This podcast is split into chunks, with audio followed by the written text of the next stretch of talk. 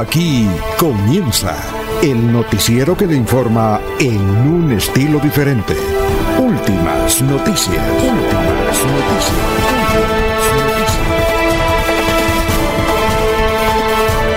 La información analizada por los expertos, sin sesgos, explicada con detalles, sin tanta carreta. Últimas noticias por Radio Melodía, también por Facebook y YouTube Radio Melodía. Director Alfonso Pineda Chaparro.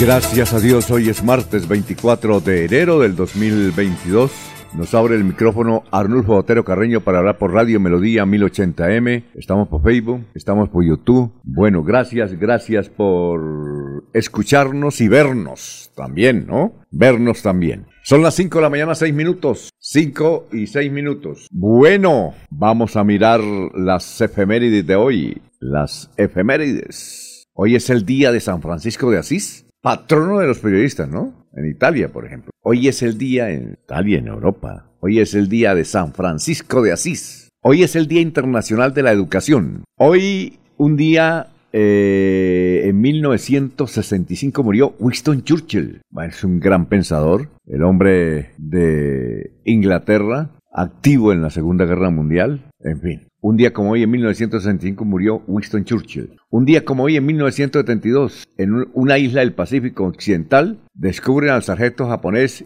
Kishin Yokoi, que permaneció escondido durante 27 años, pues no sabía que la Segunda Guerra Mundial había concluido. Un día como hoy, en 1984, sale a la venta la primera computadora Apple. Un día como hoy, en 1997, nace Luis Suárez, tremendo jugador del Uruguay. Un día como hoy, en 1953, nace el cantante guajiro de música vallenata Silvio Brito. Dicen el pequeño gigante de la canción vallenata, Edgar Wilson. Está cumpliendo años hoy. 6-9. Bueno, ¿y el dólar? Miremos el dólar. Está bajando. Hace un año, el dólar está en 4.300. Hace un año. Hoy, mire, ya bajó bastante. 4.551. 4.551, pese a las declaraciones de la ministra que no, no habrá más exploraciones ni explotación de petróleo en Colombia, pero, pero mire, ya, ya no le creen que ni siquiera el dólar le cree. 4.551, va para abajo.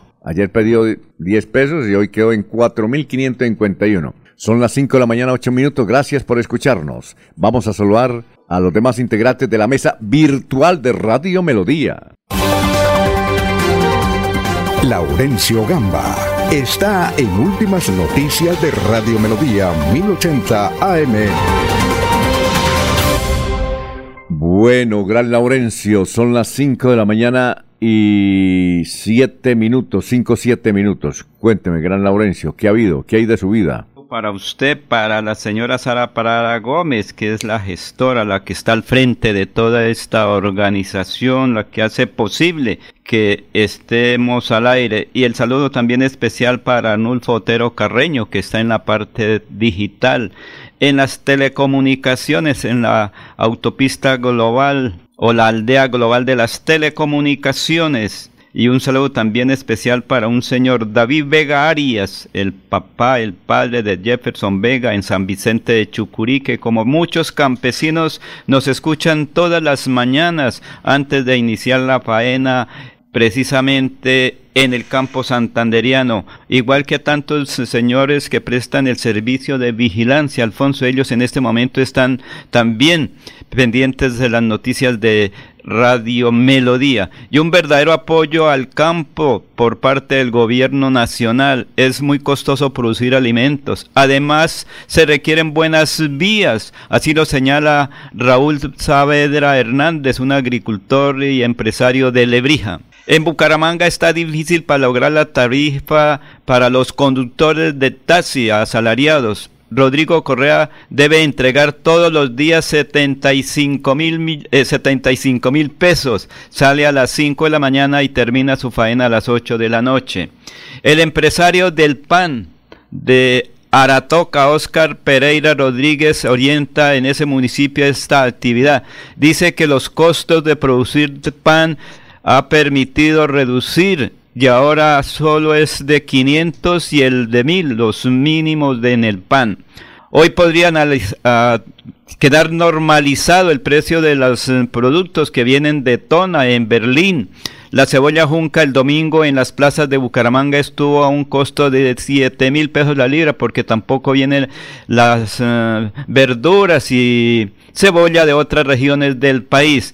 Dirigentes santandereanos preparan un rosario de peticiones al presidente Gustavo Petro que anunció su presencia este 3 de febrero en Concepción. Y ayer se inició el año lectivo. Bernardo Patiño Mancilla es el secretario de Educación de Santander. Fue el primer día de educación, de alimentación también para los niños, el PAE. Precisamente aquí está desde Lebrija Bernardo Patiño Mancilla.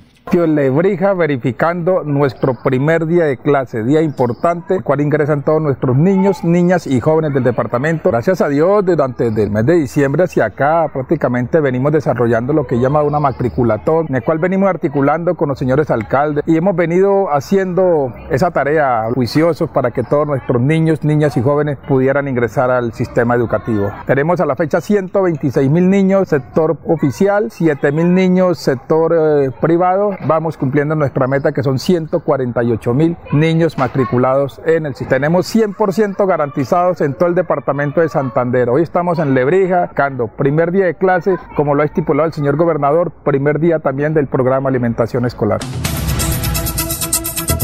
Bueno, ya tenemos las 5 de la mañana, 11 minutos. A ver, nos escribe desde Fortul, supongo que de Arauca, ¿no? Fortul. Jesús Paredes y nos envía un artículo que trae la revista Semana. Dice, agua con avena para reducir el azúcar, el colesterol y otros beneficios que tiene en la salud. Eh, don José, lo que pasa es que, don Jesús, lo que pasa es que el artículo está muy largo. Quisiera leerlos. El problema es del tiempo, muchacho.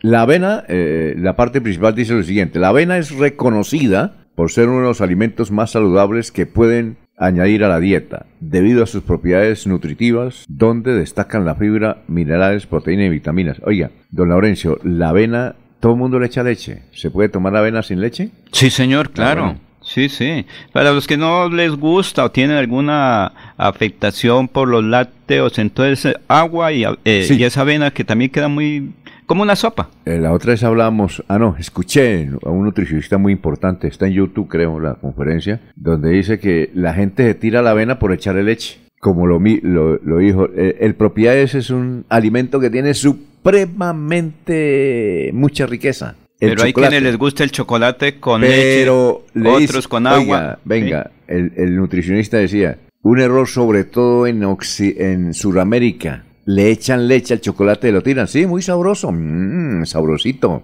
pero lo tiran. Entonces, en vez de hacer beneficio, lo que hace es daño. Y también decía, dijo, vengo de Colombia, creo que la conferencia la dictó, como, ahí está en YouTube, eso es lo que hay, la dictó creo que en México. Dijo, yo vengo de Colombia donde tienen el mejor café del mundo, pero la gente llega y le echa leche. Entonces en Colombia toman uno que llaman cosa de tinto, pero el café con leche y, te, y se tiran las propiedades de la leche. Es decir, eh, digo, se tiran las propiedades de, del café. Y decía, eso es exacto. Entonces, cuando llegan del médico, ¿usted qué toma? No, que yo, doctor, yo tomo chocolate. Entonces lo quitan. Entonces, no más chocolate, hermano. ¿Qué toma usted? Pues café con leche. Entonces, la gente piensa que le hace mal es el café. No, el café es excelente. Y así, yo creo que pasa también con la avena. Sí.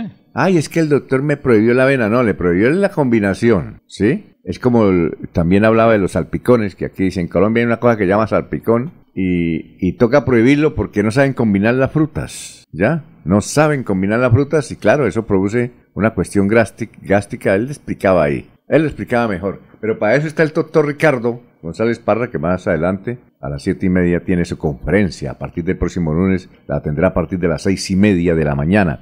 Son las cinco de la mañana, 14 minutos. Vamos a saludar a la gente que ya está eh, poco a poco vinculando, vinculándose en el Facebook. Bueno, eh, un saludo para Jairo Macías, para Rubén Darío Martínez, que nos escucha desde el poblado. Igualmente un saludo para Juan José Rinconosma, para Aníbal Navas Delgado, gerente general de Radio Taxi Libres, que tiene el teléfono 634-2222. Para Adrianita Tarazona. Buenos días, señores Radio Melodía, para saludar a, mi hijo Juan Manuel, que está de cumpleaños. Que mi Dios le dé muchísimos años, más vida y salud. Entonces, Juan Manuel, el hijo de Adrianita, está de cumpleaños. Necesito que darle regalos, fiestas, abrazos, las velitas, en fin, cumpleaños, eso de todo, ¿no? Bueno, López López, muy buenos días desde Provenza. Manuel uh, José Mejía Reyes, buenos días. Pendientes de las informaciones desde Barranca, sí señor. Nuevamente los drogaditos, eh, este Gustavo Pinilla que nos escribe, dice nuevamente los drogaditos y borrachines en motos estrendosas causando pánico en el barrio El Poblado de Girón y las autoridades mirando para el cielo eh, y, diciéndoles adiós. Bueno, eh, un saludo igualmente para Maribel Orozco, que nos escucha desde la cumbre. Rocío Juanes Albernia, desde Ocaña. Gracias. Rocío Juanes Albernia, desde Ocaña. Muchas gracias, muy amable. Bueno, eh, un saludo para don Miller Arevalo en el centro. Ya estará aquí con nosotros. Bueno, para Juan José Rinconón, Jairo Alfonso Mantilla, para el líder cívico de la Ciudadela, que todos los días se le paga lo de Freddy. Él tiene un sombrero, Freddy, Freddy Garzón. Freddy Garzón. Es, por eso, Freddy, él se coloca en una cachucha. Pero don Walter Vázquez es un sombrero, es un líder cívico. Tiene, tiene 365 sombreros. 365 sombreros. uno para cada día. Uno para, eh, Uno para cada día. Tenemos que invitarlo aquí algún día a veces sube por la ciudad del Alfonso. ¿Te lo conoce? Centro, sí, señor. Él vive en la ciudadela. Entonces tiene un tiene 365 sombreros, este líder cívico. Bueno, un saludo para Sofía Rueda, igualmente Pedrito Ortiz, el hombre de las conferencias de la rueda de prensa. Si le salen ruedas de prensa y cócteles a Pedrito, ¿no? Estoy impresionado. Un saludo para qué más? Un saludo para... Chucho Carrero. Chucho Carrero, para el, el doctor Chucho Becerra. Está analizando la posibilidad de... Ángel Jesús Becerra Ayala. Posibilidad de ser candidato a la alcaldía de Piedecuesta, ¿no? Eh, igualmente para Vladimir Cerquera, en Florida Blanca, para Jairo Castro en Florida Blanca, para Misael Salazar en Florida Blanca, para todo el personal de el periódico Ciudad Florida que nos escucha. Gracias. Bueno, vamos a saludar aquí a Miller. Miller, ¿cómo se encuentra? ¿Qué hay de su vida? Muy buenos días. Muy buenos días, don Alfonso, y para el director de la cabina y para don Laurencio. El director de la cabina es Laurencio. Ah, es Laurencio, el señor, el que maneja los controles. Ese es ingeniero de sonido. Ah, el ingeniero de sonido. Bueno, Ahí tenemos, y también igualmente para el, director de Corrillos, que dijo que iba a estar muy pendiente hoy ah, de las noticias. don Juvenal Bolívar. director general del Grupo Corrillos. Y la, y la gerente, sí, doña Sofía Ortiz. Y pues con mucha información y don Diego Jaime es muy movido también en las en Florida Blanca hablaba sobre el registrador ayer eh, bueno una noticia que traía Freddy Garzón sobre el nombramiento del registrador allá en Florida Blanca moviéndose mucho la, la información política Alfonso qué tal ayer unas filas enormes por ahí en varios sectores de la ciudad. Sí, señor. Son las 5 eh, de la mañana, 20 minutos, 5.20. Vamos a saludar ya al doctor Luis José Arevalo, que está ahí con el pensamiento del día. Ya son las 5, perdón, las 5.18, dije 5.20. Es que en el computador tengo las 5.20 y allá las 5.18. Ese es por el... El satélite. El, horario de Greenwich. Sí. El horario de Greenwich. Perfecto. Entonces, doctor Luis José, tenga usted muy buenos días. Muy buenos días, estimados oyentes y periodistas del noticiero Últimas Noticias de Radio Melodía. Feliz martes para todos. El pensamiento de hoy dice lo siguiente. Adquirir el hábito de la lectura es construirse un refugio contra casi todas las miserias de la vida. Porque la vida es hoy, mañana sigue. Alfonso Pineda Chaparro está presentando Últimas Noticias.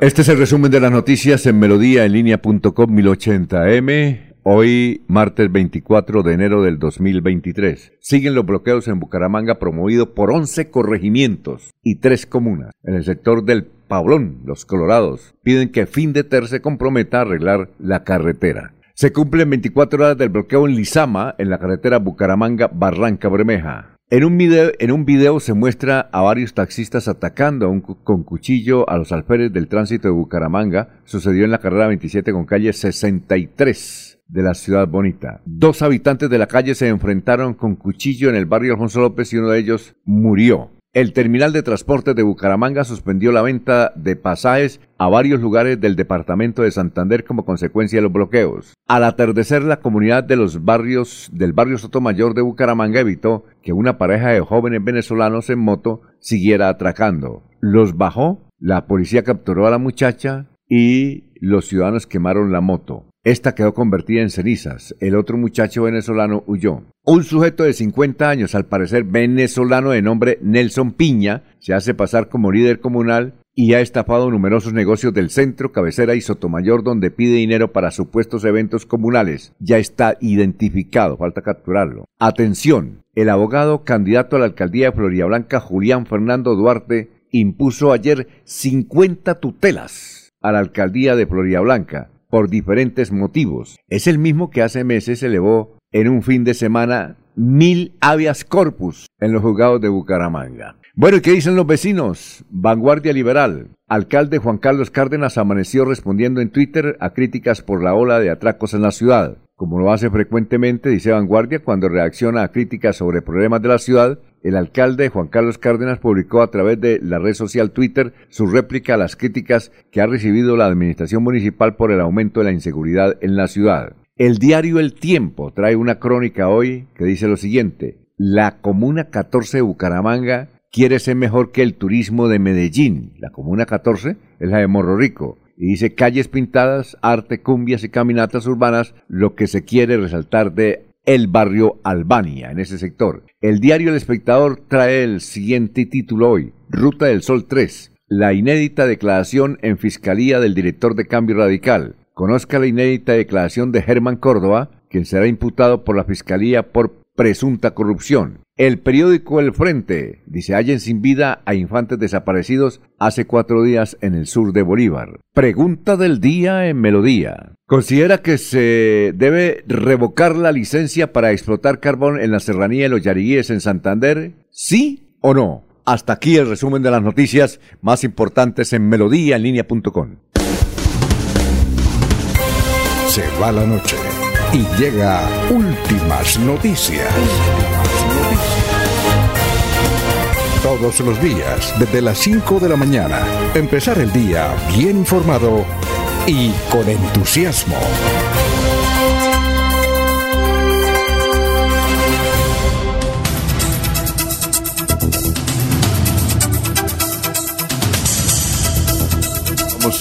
Eh, son las 5 de la mañana y eh, 23 minutos. Vamos a saludar, a seguir saludando a nuestros oyentes que poco a poco eh, se están vinculando a la transmisión de Radio Melodía. ¿Quién nos escribe? Carlos Gómez Santo, gracias y bendiciones a todos. Ah, bueno, y renovamos el saludo para el señor Juan Manuel, que está cumpliendo años, hijo de Adrianita Tarazona. Igualmente para Benjamín Gutiérrez, un saludo muy especial. Bueno, eh, Alfonso, también un saludo muy especial para Marco Rivera, Wilson González, ¿se acuerda? Ah, Pie de cuesta. Eh, él, eh, por ayer, ayer Pero no es por eso, Alfonso, es que ayer, eh, ayer tarde estuve por un centro comercial ahí de la Ciudadela Ajá. y me sorprendió unas largas filas. Dije, hoy están es- adquiriendo por aquí tal vez los implementos deportivos para los niños y útiles escolares. Cuando me acerco y le pregunta a una señora, señora, ¿qué es lo que están haciendo? Dijo, no, comprando el abonado para el Atlético Bucaramanga para ingresar al estadio departamental. Es que nosotros sí contribuimos a tiempo. Ahí estaba Marco, eh, Marco Rivera, Wilson González y otras personas en la fila como cualquier ciudadano para apoyar al Club Atlético Bucaramanga. Vea que sí hay interés. Bueno, eh, oiga, es- eso, es, bueno, ¿no? Y ahí está reflejada eh, la gran hinchada que, tipo que tiene el equipo Atlético Bucaramanga. Entonces, ¿y, y cuánto vale el abono? ¿Usted no preguntó qué precios tenía? No, no, no, señor. No, no pregunté porque... ¿Dónde está su olfato periodístico? No, no, porque es que fue, o sea, que él fue sorprendido pensando que ellos, eh, que esa fila era para comprar útiles, eh, digamos, eh, ¿En qué, los parte, tenis. ¿En qué parte exactamente? ¿En Acrópolis? En Acrópolis, sí, señor. ¿Hay Ahí una oficina del Atlético Bucaramanga? No, no, no, es uno de los eh, que venden elementos deportivos, calzado y todo eso. Y estaban comprando abonos. Y, entonces me sorprendió que una larga fila de personas, yo dije, pues sí, comenzó el año lectivo, están comprando los últimos útiles escolares, eh, no van al centro y no vienen aquí cuando, lo, bueno, uno tiene que preguntar, le señora, perdone, ¿qué es lo que están haciendo? Dijo, no, aquí apoyando al Atlético Bucaramanga, vamos a comprar el abono. Bueno, para cuando vuelva a suceder una situación de esa, y le recomiendo a todos los periodistas que resalten el olfato periodístico, saque el celular, ahora todo el mundo lleva celular, ¿no? Y haga una entrevista. Bueno, señor, usted, a ver, que tenemos la señora tal, eh, usted qué, cuánto lleva para comprar el abono, todos esos daticos, Laurencio, la curiosidad. Pero espérese que por aquí está, aquí tengo varios, entonces más adelante ah, lo estaremos llamando para que nos digan cómo estuvo, la, eh, cuánto es el. ¿Pero los tiene grabado o qué? No, no, no, no, no, no, porque yo estaba en otra actividad, estaba pagando los servicios de no importa, eso le quita, el móvil, porque si no, no sí, eso le quita, Don Laurencio, eso le quita cinco minutos. No, pero el periodismo hay que ejercerlo las 24 horas y qué bonito usted cuando se encuentre por ahí cosas curiosas, si ve que la gente ahora, y, uno se da cuenta, don Laurencio, que usa el celular y ve una situación diferente y le toma... Pero no es que tengo que ir con guardaespaldas porque no hay que por, un, por una flechita se la roban. En, sitios que se pueda sacar el celular, sí, lo que dice usted es cierto, ¿no? Pero donde se pueda sacar el celular y tomar esa impresión, que eso se vuelve viral y la gente le gusta eso. Por ejemplo, ayer, si usted vio eh, a un hombre mensajero que llevaba en la parte de atrás de la moto una cajita y en la cajita de Avicampo, ahí donde echan las, los pollos que eh, metió fue una muchacha. no sé si lo vieron, no, sé si vieron eso. Eh, una mujer se metió entre una caja de domicilios para ser llevada en moto. El insólito hecho, estoy leyendo esto, esta noticia de un periódico nacional, vea usted. El insólito hecho quedó captado en una fotografía que fue difundida en redes sociales y ya causó todo tipo de hipótesis sobre cómo entró ahí. Es, es increíble, tan pequeña la caja y la muchacha iba dentro de la caja. Dice, dice que un conductor que pasaba por la carrera 27 evidenció el momento en que un hombre transportaba a una mujer en su motocicleta dentro de una caja de domicilio de la distribuidora de pollos Avicampo. El peligroso hecho fue difundido en redes sociales en todo Colombia, causando curiosidad sobre cómo hizo para caber ahí pero al mismo tiempo rechazando la imprudencia. De, unos decían, debería multarlo sin derecho a reclamar. ¡Qué peligro que lo atropellen! Y los otros, oiga, ¿cómo se metió ahí? y las risas, uy, ¿quién pidió pollo? Por Dios, ¿hasta dónde llega la irresponsabilidad de esas personas? Bueno, eso causó curiosidad. Pero mire, ayer hablé con un conductor de taxi que más adelante estará por ahí listo. Es que la situación en Bucaramanga, él me decía, 75 mil que tengo que entregar trabajando de 5 de la mañana a 7 de la noche y a veces no alcanzo para pagarle al propietario. Tengo que la gasolina, lavar el vehículo, porque con los 2.000 taxis que están en, circulando, recuerden que antes era pico y, ¿cómo? Pico y, placa. Pico y placa. Ahora no, entonces dice, nos toca duro, pero también con la competencia de los mototaxistas, de los carros que tienen plataformas, dijo, esto está muy duro y la gasolina un poco más cara de todas maneras y todo más caro.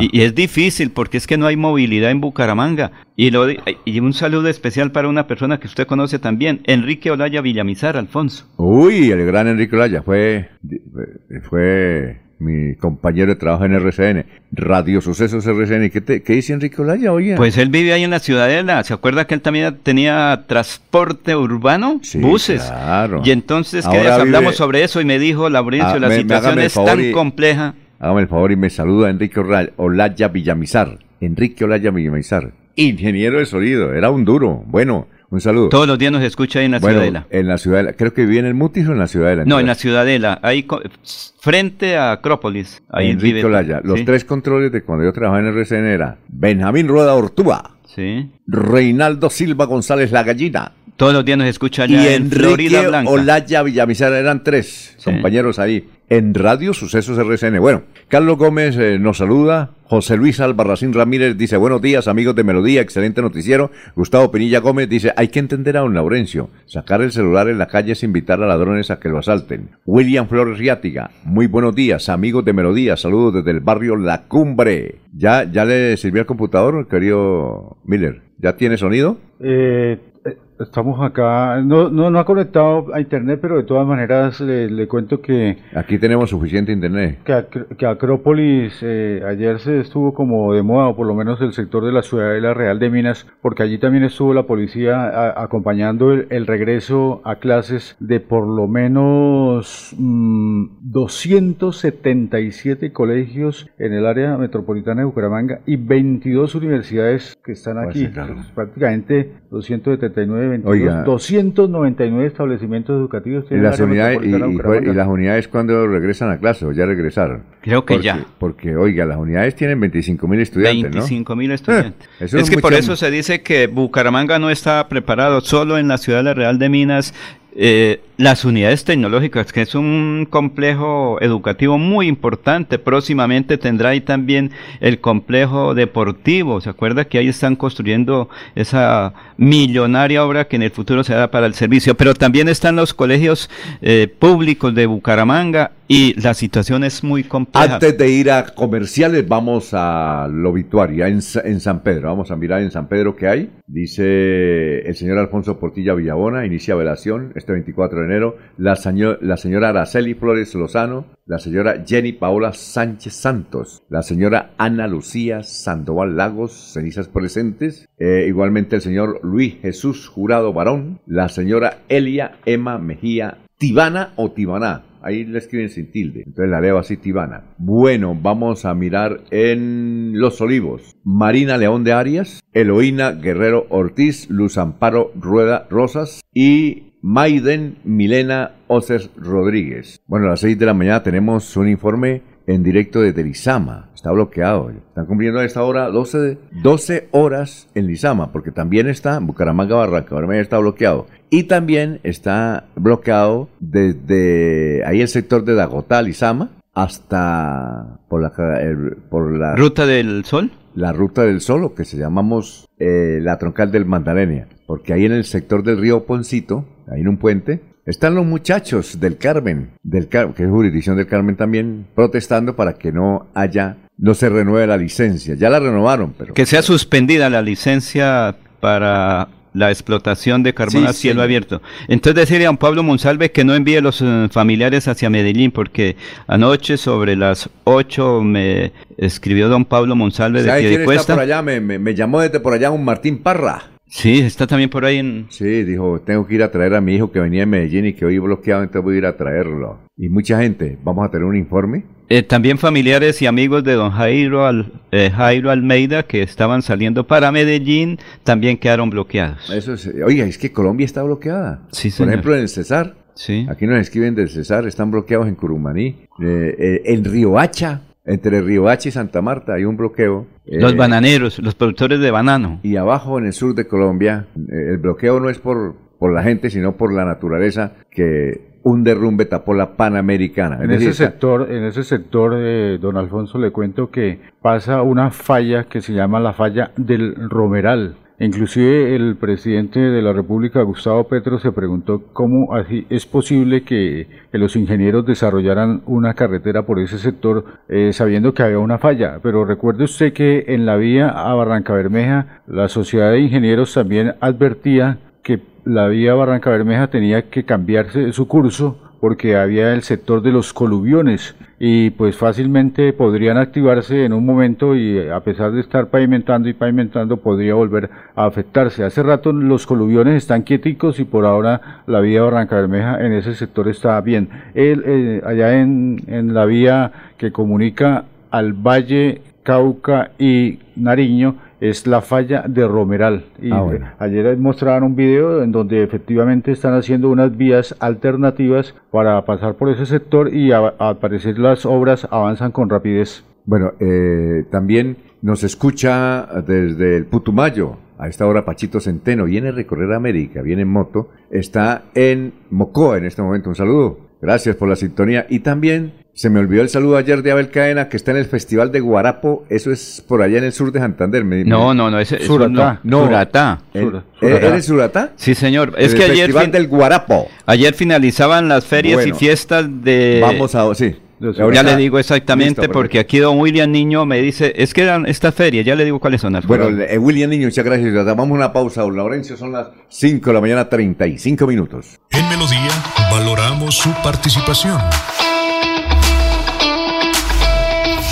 316-550-5022 es el WhatsApp de Melodía para que entremos en contacto. Envíenos videos o fotografías de las noticias de su comunidad y las publicaremos en nuestros medios digitales. 316-550-5022, el WhatsApp de Melodía para destacar su voz. Melodía, la que manda en sintonía. Este 30 de enero llega a nuestro dial 1080 Melodía en línea. Melodía en línea. Una forma diferente de iniciar el día. Melodía en línea. Melodía en línea. Sintonízanos de lunes a viernes desde las 7 de la mañana a través de nuestro dial preferencial 1080 de la M. Melodía en línea. Sigue nuestra transmisión en vivo a través de Facebook y YouTube. Melodía en línea. No te lo puedes perder. Cada día trabajamos para estar cerca de ti. Te brindamos soluciones para un mejor vivir. En Cajasal somos familia, desarrollo y bienestar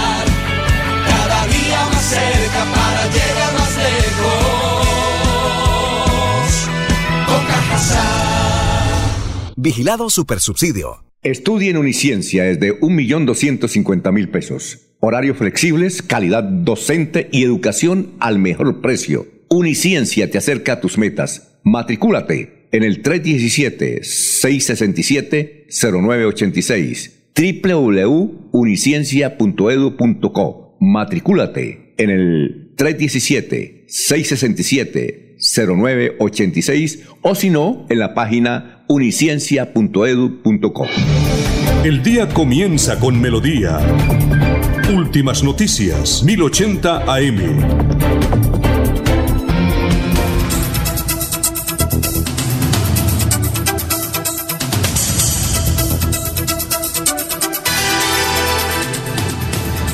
Muy bien, son las 5.38 minutos, 5.38. Está informando Radio Melodía, la que manda en sintonía. Vamos con más oyentes. Carolina Castro Méndez, muy bueno, excelente día. Edinson Cala, hay bloqueo, creo que don Edinson nos escribe desde el Ato. El Ato. O el Palmar, una de las dos. Sí. Edinson Cala. Dice, hay bloqueo entre San Gil y Cabrera. La comunidad protesta por el mal estado de la vía y la contaminación ambiental generada por el relleno sanitario de San Gil. Oye, no sabía. Ah, ¿Recuerda usted el alcalde de San Gil, Hermes. Eh, Ortiz Rodríguez? Hermes Ortiz. Él nos dijo de cuántos municipios que botan la basura allá. 19 municipios, que es el relleno sanitario de San Gil. 19 municipios, imagínese. Oiga, gracias, don Me parece que hasta Barbosa llega ahí. Gracias, don Enzo, por escucharnos. Alfonso, mire, lo que ocurre... Jorge, Rodríguez nos escribe desde Puente Nacional. ¿No será eso nuestro amigo, el coronel Jorge Rodríguez? Eh, creo que es de ellos, sí, señor. bueno, Jorge Rodríguez, igualmente para...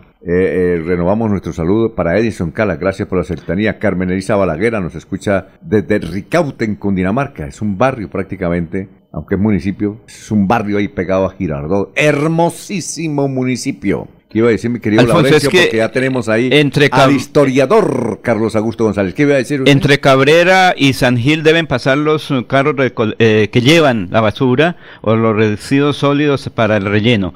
Están ocasionando dificultades, pero también desde hace 20 años hay el compromiso de pavimentar esa vía entre eh, San Gil y Cabrera, pero son dos municipios. No sé qué ha ocurrido. Recuerdo que en una ocasión que me invitó Rolando Rodríguez Mantilla, actual alcalde en su primera versión de alcalde, pues ese es el proyecto. Y entonces la comunidad finalmente, como se dice, se emberriondó y ayer eh, taponaron la vía y no están dejando ingresar las basuras, ¿o yo? Que ese es el factor determinante, porque el proyecto es que la variante tiene un recorrido ahí y se puede utilizar. Faltan unas cosas mínimas Ajá. y sería una vía alterna también para el relleno sanitario. Pero yo creo que me- vamos a ver si podemos hablar con el alcalde de San Gil. Bueno, la vía a Bucarranca Bermeja se hizo por la zona de los coluviones porque por ahí quedaba la finca ganadera del exministro José Manuel Arias Carrizosa. Vea usted, ¿ya se mejoró el...? Ya está mejorando, sí señor. Bueno, Eh, perfecto. De todas maneras, le cuento que con la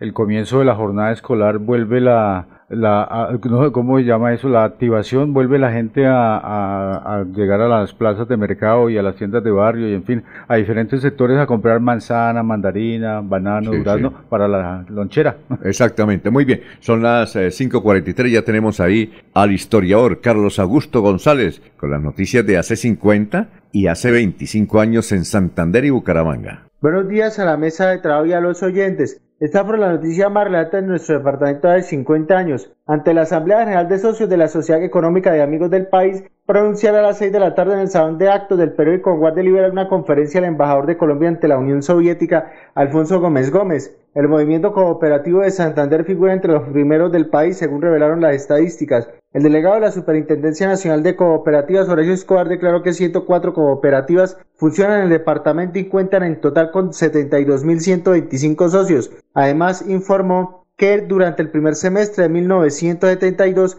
estas organizaciones movieron más de 1.250 millones de pesos y hace 25 años fue noticia lo siguiente. Con una participación de unos 200 delegados de las distintas provincias, el movimiento Convergencia Ciudadana realizó su convención departamental, la cual contó con la presencia del senador Hugo Serrano Gómez y del candidato a la Cámara de Representantes Jorge Gómez Celis. Por unanimidad, la colectividad designó a su presidente Luis Alberto Di Castillo como segundo renglón en la lista liderada por el segundo. En una víctima más del llamado Puente Loco se convirtió una tractomula que quedó atascada durante largo rato bajo el intercambiador del poblado, en Girón. La escasa altura del paso ha provocado incidentes como este en repetidas ocasiones. Se espera que con el contrato de concesión que suscribirá el Invías para el mejoramiento de la vía a Lebrija haya una solución definitiva al problema. Cordial saludo a todos. Siga usted, don Alfonso. Bueno, gran hermano, muy amable, son las 5.43. Ya, bueno, llama la atención eh, Hugo Escobar Ríos, ¿se acuerda usted? Hugo Escobar. Ministro de no, no. Justicia para la época, creo que era. Ah, sí, era. Ah, ya. De origen. Es Hugo Horacio. Él dijo Hugo Horacio Escobar. no le puso cuidado, hermano. Sí, sí, sí, sí. Pero él dijo Hugo Escobar. Hugo Horacio Escobar. eh, No. Es ministro. Es que Horacio Escobar es el que conocemos por aquí, que es de García Rovira. Sí. Horacio Escobar, pero allí dijo Hugo Horacio. ¿ah? Si es Hugo Escobar, fue ministro de Justicia. Pero si es de cooperativas, es Horacio Escobar, que es el nuestro aquí, eh, eh, es dirigente, conservador, es godito como usted, hermano. De García Rovira, García Rovira. Muy amigo de Freddy Antonio Anaya Martínez. Pero por supuesto, el que le padre político de, de Freddy Anaya Martínez. Y también nos llama la atención una cosa. Ahí el historiador habla de convergencia ciudadana, que una convención hace 25 años. ¿Sabe cuál es la curiosidad? Sí. Que ahí está Hugo Serrano Gómez. Porque Sí. yo entiendo que Hugo Serrano Gómez nunca perteneció a Convergencia. No, no, Es no. decir, Creo que ellos. No, nunca perteneció. Perteneció Jaime Urán Barrera. Perteneció Jorge Gómez Ellis. Pero De pronto Hugo, él- Pero Hugo Serrano en Convergencia no me suena. Jorge Gómez Celis, de pronto fue No, la sí. equivocación. Sí, Jorge Gómez Celis sí. Sí, sí, sí. Y también, eh, a ver, eh, nos... Miguel Jesús Arenas Prada. Todos esos sí, pero Sí. que Hugo Serrano en Convergencia no me suena. Por el contrario, ellos resultaron peleando. Tanto el doctor Hugo como Luis Alberto Gil resultaron peleando. Pero no me suena a Hugo Serrano Gómez en Convergencia Ciudadana. Puedo estar yo equivocado, pero bueno, no me suena. Muy bien, ¿algo más, don Laurencio, antes de irnos a unos mensajes? Sí, señor. A ver, cuéntame, Alfonso hermanazo. Gómez Gómez hace 50 años embajador de Colombia en Rusia. Recuerde que mucho santandereano fue a estudiar a la Universidad Patricio Lobumba de Moscú, la cual me estaban ofreciendo también cupo en esa época, porque... Ah, usted, usted, señor, ¿usted un godito en Rusia? Pero no es que estaba Eso- para esa eso época... Eso nos, eso nos suena. No, pero es que para esa un época... godito en Rusia. No, pero de ¿cuándo aquí eso? salieron mucha gente a estudiar, porque es que eran con becas, Alfonso. Entonces, Alfonso Gómez Gómez era en ese momento la persona que decía, usted va, eh, mire, estas son las posibilidades, termine rapidito bachillerato que ya está el cupo, porque recuerde que de Santander hay mucha gente con carreras eh, importantes, estudiaron en Rusia y ahora prestan sus servicios a, muchas entidades. Pero usted estuvo a punto de irse para Rusia. Pues alguien me ofreció el cupo. Y 104 cooperativas. ¿Y por qué no fue, viejo? Pero no ve que, usted bien lo dijo. Imagínese un citeño de sangre azul en Rusia, no, no queda así como bien. Y Convergencia Ciudadana, hace 25 años era el partido de las mayorías. Todos querían participar, estar con ese eh, partido político porque era en ese momento eh, superior que lo que fue Rodolfo Hernández hace un tiempo atrás. Y el Puente Loco, recuerda Alfonso, en ahí en el poblado que cada ratico eran accidentes de tránsito porque los camiones que tenían más de tres metros y medio de altura no podían pasar Inicialmente les tocó cavar ahí, se acuerda que con maquinaria, el loco Quintero, como se llama comúnmente, dijo, esto toca solucionarlo rápido, y como no se podía levantar el puente, lo que hicieron fue cavar la vía para que pasaran los vehículos sin dificultades y finalmente tumbaron el puente. Bueno, son las 5 de la mañana, 46 minutos, estamos en Radio Melodía, saludando a William Niño que dice, estoy, estoy amplificando aquí el noticiero, donde se cumplió el Festival del Guarapo. ¿Usted ha ido al Festival del Guarapo o no? Sí, señor. Eh, debe ser guarapo de todas las clases, eh, a ver, guarapo de, de maíz, hay guarapo de panela, hay guarapo, ¿saben dónde, dónde me dijeron que había guarapo de corozo? En Bogotá. Una... Chicha de corozo también. No, no, y guarapo de corozo. Sí, sí, sí. En Bogotá entré a un sitio y, esto que dijo guarapo de corozo, me dijo la niña.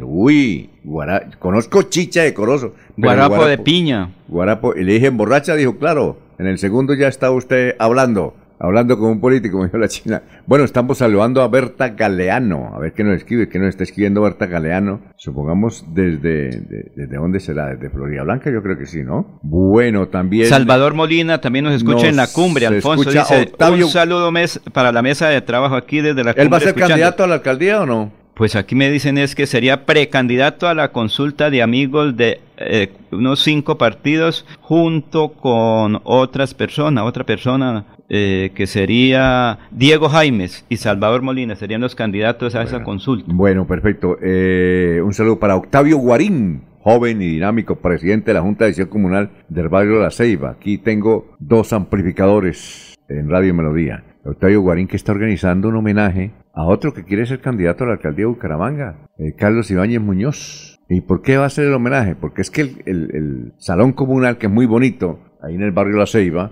eh, está cumpliendo 25 años y quien lo ordenó construir fue Carlos Ibáñez. Hay una tremenda placa ahí. Entonces don Octavio Guarín quiere hacerle un homenaje de cumpleaños de los 25 años a la Junta de Acción Comunal del Salón Comunal, que presta muchos servicios, e invita a su fundador, criador, donador, cuando era alcalde de Bucaramanga, Carlos Ibáñez Muñoz, y va a aprovechar para ver si es precandidato a la alcaldía de Bucaramanga, que yo creo que yo, yo puedo estar equivocado, pero es que esas reelecciones de alcaldes no, ni gobernadores, ni nada de eso, eso no funciona. Pienso yo que no funciona. Solamente pero funciona. que él estuvo con no, Rodolfo. Funciona, funciona esa de elecciones de alcaldes y gobernadores en Barranquilla. Allá sí. El señor Char va, a lanzarse, creo que es para la alcaldía de Barranquilla, ¿no? Alejo Char. Le, cuento que en Encino, el alcalde se llama José Gabriel Giratá y él ya había sido alcalde y fíjese cómo le ha ido de bien en estos días, inclusive el, el municipio de Encino se va a convertir, lo están... ¿Encino? ¿Encino es en dónde? Encino...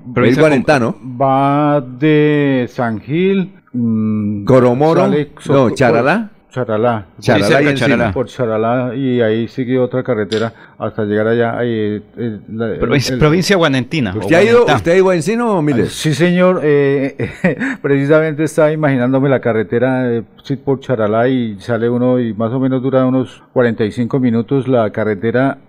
Eh, digamos que tuvo un pavimento y y ahora ya no, bueno, le hacen un mantenimiento, no está totalmente así como el recién puesto el asfalto, pero la carretera está buena, el clima es frío. Eh, dentro, de, dentro del parque principal estaba en toda la mitad de la alcaldía hasta hace poco porque eh, allá renovaron el palacio municipal y hubo una inversión importante para hacer una nueva alcaldía, entonces el alcalde estuvo despachando eh, un tiempo desde la mitad del parque. y hay un monumento, ¿no? Que es a, un ciclista.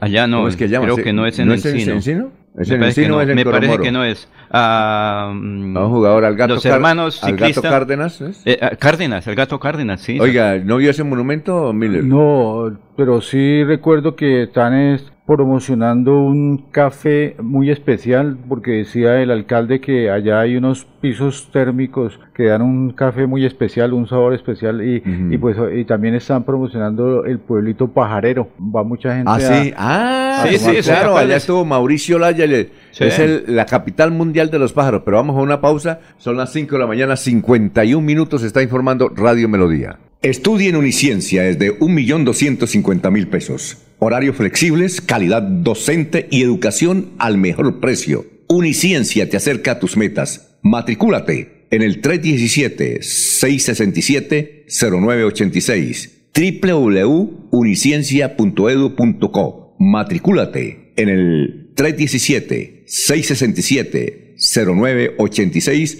o si no, en la página uniciencia.edu.co. Se va la noche y llega últimas noticias. Todos los días, desde las 5 de la mañana, empezar el día bien informado y con entusiasmo.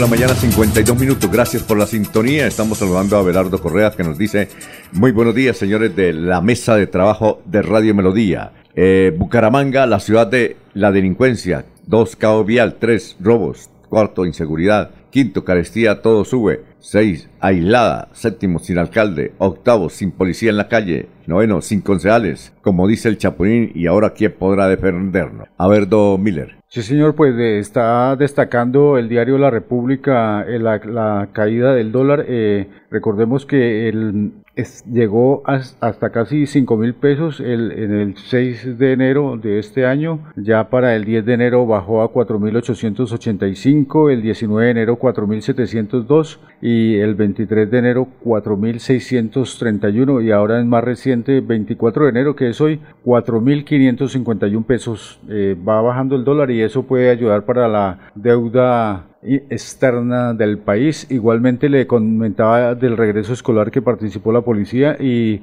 habla la policía de que son 284 mil estudiantes en el área metropolitana. De igualmente la policía aprovechó para, para compartir sus, las líneas de emergencia para, para que no olviden que el- la línea de emergencia de la Policía Nacional 123 el Gaula de la policía es 165, la fiscalía es 122, la línea de atención del ICBF es 141 y la línea de atención de orientación a la mujer víctima de la violencia es el 155. Muy bien. Don Laurencio, son las 5.54 minutos. Alfonso, hay que decir que en Lebrija, el agricultor Raúl Saavedra Hernández dice que el presidente de la República, la ministra de Agricultura deben tomar más en cuenta el productor campesino. Si, por ejemplo, estos días que se registraron las protestas ahí en Berlín o aquí en Los Curos o aquí en el sector norte, cómo subieron los precios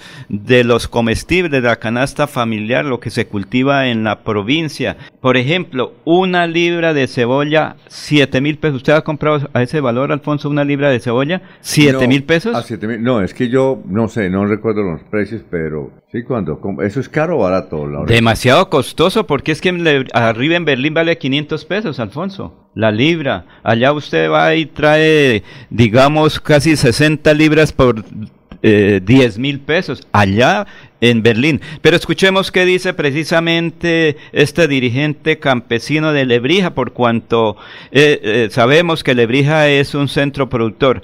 Raúl Saavedra Hernández y dirigente comunal de Lebrija. Como presidente de Junta de Acción Comunal, las vías, la parte de la seguridad, la parte del alumbrado público, hicimos una perforación a 110 metros. Seis años con agua potable aquí en, en nuestra Junta de Acción. La cabuella de 300 metros lineales. En Lebrija es un municipio rico en, en la agricultura, que si no hay vías, pues le toca sacar sus cosas en, motos y, si no tiene moto, pues dejarla que se pierda. Lamentable. Pretender uno cultivar, el campesino tenga plata para poder producir. Ni vamos a ser competitivos, llegamos a una central de abastos donde pues si son pequeños productores pues obviamente los van a absorber allá, viven del día a día, del, que ese sacrificio se les valore en su precio para poder ellos obviamente tener cómo alimentar a sus familias. La guerra entre Ucrania y Rusia afecta por los abonos. Claro, eso obviamente nos ha afectado en los granos y todo eso que viene de, allá de ese tipo, de esa parte del mundo. Si era mentira que un país tan rico como Colombia hoy en día estemos sometidos a depender de, de granos donde pues aquí sabemos producen todo lo que podamos sembrar aquí y pretender eh, hablar de una paz, una paz eh, general en palabras fluye bonito, pero si usted viene aquí a la realidad va a una vereda donde mantener. Entonces hay futuro para el campesino. Pensaría que donde hubiesen políticas claras del gobierno nacional, sí. Yo fui productor, fui cultivador, tuve la gran oportunidad de conocer todas las centrales de abastos, trabajé aquí en la central de abastos durante 20 años. La falta de políticas claras, la falta de un apoyo, de una asistencia técnica clara hacia el campesino ha hecho que este gremio no, no surja. A pesar de toda la riqueza tan grande que tenemos nosotros en vegetación, en tierras y todo, es, ha sido muy difícil, más difícil todavía lo que se viene. A usted muy amable y gracias. Eh, a usted son las 5 de la mañana, 57 minutos, nos escriben los oyentes. Onda Latina del Socorro, esa es una emisora, ¿no? Un saludo para ellos. Dice, sucedió en zona rural de Gambita, Santander, cuando Wilson Castillo, habitante de la vereda El Taladro, sintió la presencia de un oso de anteojos en lo más alto de la copa de un árbol. El señor Wilson, eh, que no es periodista, pero actuó como periodista para enviarle este saludo a don Laurencio Gamba en Bucaramanga, tomó su celular y por un rato lo estuvo grabando, admirando la, impotencia, la imponencia de este gran ejemplar. ¿Ya? Al dispersarse al dispersar semillas sobre grandes superficies, el oso de anteojos cumple un rol esencial para la vitalidad y el futuro de los bosques andinos. Su presencia es además un poderoso indicador de eh, la salud de los ecosistemas y dinamiza la vida de los bosques cuando derriba arbustos y ramas para buscar alimento. Saludamos pues a los señores de Onda Latina del Socorro, que debe ser una emisora. sí, sí, creo que es la de, si no estoy mala, es la de Oscar José Reyes no, Cárdenas. se llama diferente. ¿No será la de Oscar José Reyes Cárdenas? No, esa se llama de otra forma, que no recuerdo cómo se llama. Para algún oyente. Oyente. Eh, bueno, eh, seguimos con, a ver, más oyentes. Jorge Martínez nos dice que hacemos que las vías están bloqueadas y todo está caro, como dice el don Laurencio. Eh, fui a comprar plátano ayer y me cobraron casi seis mil pesos por un plátano. sí, señor. Oiga, sí está caro, ¿no? Es que, Alfonso, si no llegan los productos... Lo poco que hay, por ejemplo, el domingo con los campesinos y el sábado ahí en la ciudad, en la calle de los estudiantes acabaron rapidito el mercado porque la gente salió a comprar, no como las otras eh, veces que dicen si me da ñapa y me da dos libras por una le compro y si no, no. El sábado y domingo la gente pagó a como pidió el comerciante, porque al fin y al cabo el domingo eran los comerciantes. El producto lo cultivan los campesinos y poco, como lo dijo eh, nuestro oyente ahí de Lebrija, pues si traen los productos y el vendedor es el que les pone el precio y no con el reconocimiento, según Raúl Saavedra Hernández. José Luis Albarracín Ramírez dice, será Rodolfo González y no Rodolfo Hernández, que dijo Laurencio, Manuel José Mijería Reyes, Fabio, Jaime Velázquez, saludos a mesa de trabajo desde el barrio del Carmen, José Jesús Galeano Herreño, buen día. Dice, ¿por qué en Santander se produce la panela más cara, el kilo a 3.200, y en el Tolima producen el kilo a 2.500? Ah, bueno, ahí está. Gustavo Yamizar dice, buenos días a la mesa de trabajo. ¿Me podrían informar, me podrían informar eh, si ya hay paso en el playón? No, no hay paso. Ah, no, en el playón sí hay paso. Lo que no hay paso es aquí en, eh, en el Paulón Los Colorados. Pero en el playón sí hay paso. Allá, eh, ayer pasamos a don Jorge Sierra que nos envió desde su finca un video, ya lo pasamos ayer, si alcanzamos a pasarlo donde sea, que si no le paran bolas a las peticiones del peaje, vuelven a bloquear la vía, pero por ahora hay paso. Lo que pasa es que puede haber paso desde Río Negro hacia allá, hacia la costa atlántica, pero de Bucaramanga a Río Negro, como decía Horacio Serpa, mamola, son las 6 de la mañana, 3 minutos. Aquí Bucaramanga, la bella capital de Santander. Transmite Radio Melodía, Estación Colombiana, HJMH, 1080 kilociclos, 10.000 vatios de potencia en antena, para todo el oriente colombiano. Cadena Melodía, la radio líder de Colombia.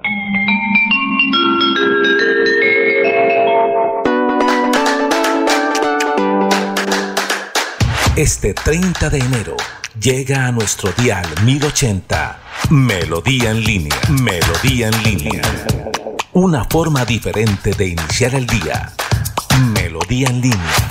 Melodía en línea.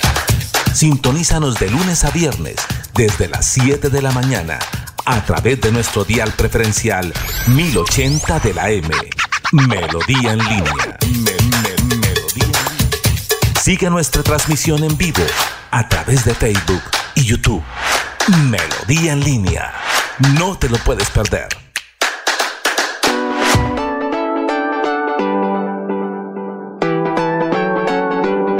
Melodía, Melodía, Radio Sin Fronteras.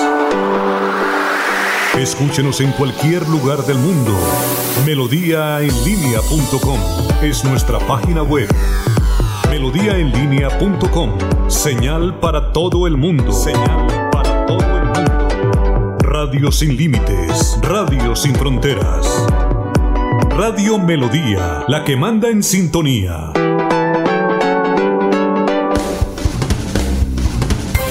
Se va la noche y llega últimas noticias. Todos los días, desde las 5 de la mañana, empezar el día bien informado y con entusiasmo.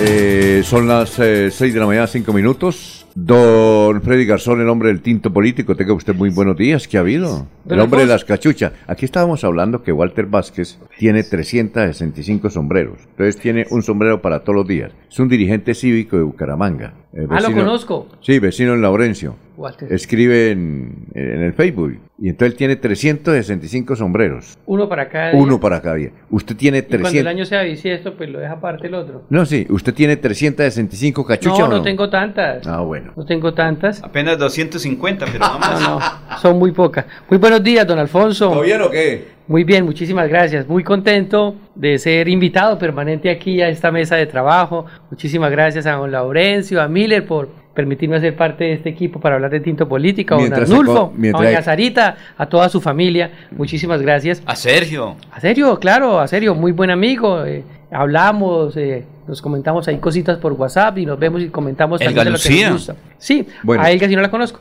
Bueno, la tengo muy buenos días y a toda la audiencia de Melodía. Bueno, una cosa, eh, ¿hizo el trabajo para decirle al doctor Mario José que está cordialmente invitado? Sí, sí, y aquí eh, ¿Le- qué en dijo? micrófonos en cabina, ah, no, directamente no hablé con él, hablé con un asesor. ¿Quién es el jefe de prensa? Porque acuérdese que la jefe de prensa era Sandrita. Tengo entendido que es Marco. Ah, otra vez Marcos. Sí, tengo Ah. entendido eso, eso me enteré el fin de semana pasado. Mandé razón, me, me toca hablar si es con él, porque le mandé razón con el secretario de Planación, con el ingeniero César Tolosa, y le mandó el WhatsApp y el mensaje. Y también ayer hablé con Ancísar Casanova. Y que le, le Y invitó. también, claro, y le, le mandó el mensaje y vamos Ah. a ver. Ah, es que Ancísar está en Florida Blanca. No, no, no, son amigos. Asesor son de- amigos. ah, asesor de imagen. Asesoraron Ah, campaña y asesor. son amigos. Hoy es el día del Community Manager. Ah, vea pues. Oiga, eh, eh, eso- Saludos a mi amiga Raiza Agames Oiga, una cosa. en su día. El Community Manager eh, es un, un, eh, una profesión que creo que no hay ninguna universidad que otorgue el título, pero sin embargo son los que más ganan ahora. Pues es que es Cada entidad tiene su community, ¿no? Sí, don Alfonso, y más que profesión, es como conocer de redes sociales, ¿no? Eso todavía ¿Usted- ninguna usted es universidad la ha titulado. ¿Usted es no, no, yo no me considero eso, yo simplemente soy un opinador eh, que utilizo las redes sociales eh, para llevar mi opinión, para hablar de mis comentarios políticos, para escribir mis columnas, pero no me considero Es eso. que y además no no hay universidad que los titule. Oye, es yo que no conozco. Yo, yo tampoco. Es que hay Pero, una Alfonso, cosa. es Hay que una eso- cosa. Resulta que todas las entidades de- del gobierno nacional tienen su community. El Ministerio de Defensa, el Ministerio de. Imagínese que el Ministerio de Comercio, no, el Ministerio eh, de Comercio Exterior, eh, hay una Colombia Compra Eficiente, hay una entidad que se llama Colombia Compra Claro. Eficiente. Ayer había un escándalo, ¿vale? De Colombia Compra Eficiente, porque le dio un contrato de 2 millones mensuales a una jovencita para que manejara la cuenta del TikTok de, de eh, inclusive creo que está en semana, no sé, me parece que en semana, ahí alguien hizo una denuncia, doctor Briseño, creo que fue, contrataron a una muchacha, le pagan dos millones de pesos mensuales, oiga, para que maneje la cuenta del TikTok, ¿y sabe cuántos, cuántos seguidores tiene ese TikTok? Dos, dos seguidores, y le pagan dos millones de pesos, es decir, a millón cada seguidor, bonito así, ¿no? Pues esa ha sido la crítica eh, en este periodo, porque muchos activistas de redes sociales han tenido la posibilidad de trabajar con el Estado esos mismos que antes también hacían una crítica a los otros activistas, llamémoslos de derecha. Pero yo pienso que esa es la nueva forma de comunicación. No, no, no es una forma sino de trabajo. Y de comunicación también. Mire, mire que la registraduría que días eh, para que los jóvenes y las demás personas sacaran su cédula digital, sacaron una pequeña versión también en TikTok de la canción de Shakira invitando. Y esa es la nueva forma de comunicación. Pero es una forma de trabajo, entonces, ¿qué es lo que tiene que hacer? Defender la imagen de la entidad que lo contrató, independientemente. Lo que yo siempre digo, un periodista presta su función. Eh, estas personas que son bien preparadas, Alfonso, de todas maneras, porque ayer estuve averiguando cuánto vale un semestre para esas especializaciones, porque no es que sea para eso.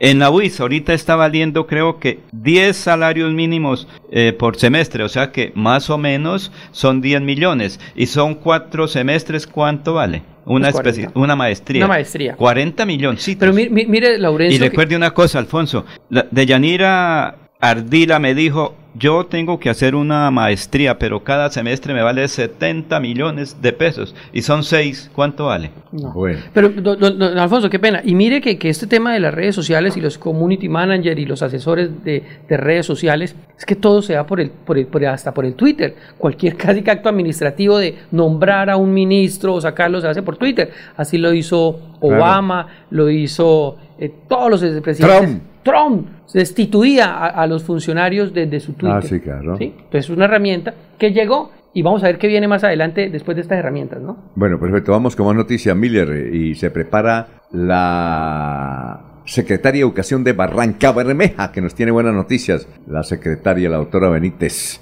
Son las seis de la mañana y nueve minutos. Tom lo escuchamos. Sí, señor, precisamente hablando del bloqueo que hay hacia el lado de Barranca Bermeja, pues eh, el lunes hubo una reunión del Consejo Directivo de la CAS, de acuerdo con la solicitud realizada por el gobernador de Santander, Mauricio Aguilar, y las comunidades. Dice el, comunicado de la CAS que la ministra del Medio Ambiente eh, está estudiando los, el, punto del resumen del concepto técnico elaborado por el medio ambiente es que la, licencia ambiental para la explotación de carbón es de 44.8 hectáreas de las 1.900 hectáreas del título en mención. Esta es una parte de lo que defienden de que realmente la gente exagera cuando dice que se van a explotar las hectáreas de carbón por 30 años. Sin embargo, no hay una decisión definitiva, se siguen reuniendo, pero la licencia todavía está activa, que el Ministerio de Ambiente, la Gobernación de la CAS,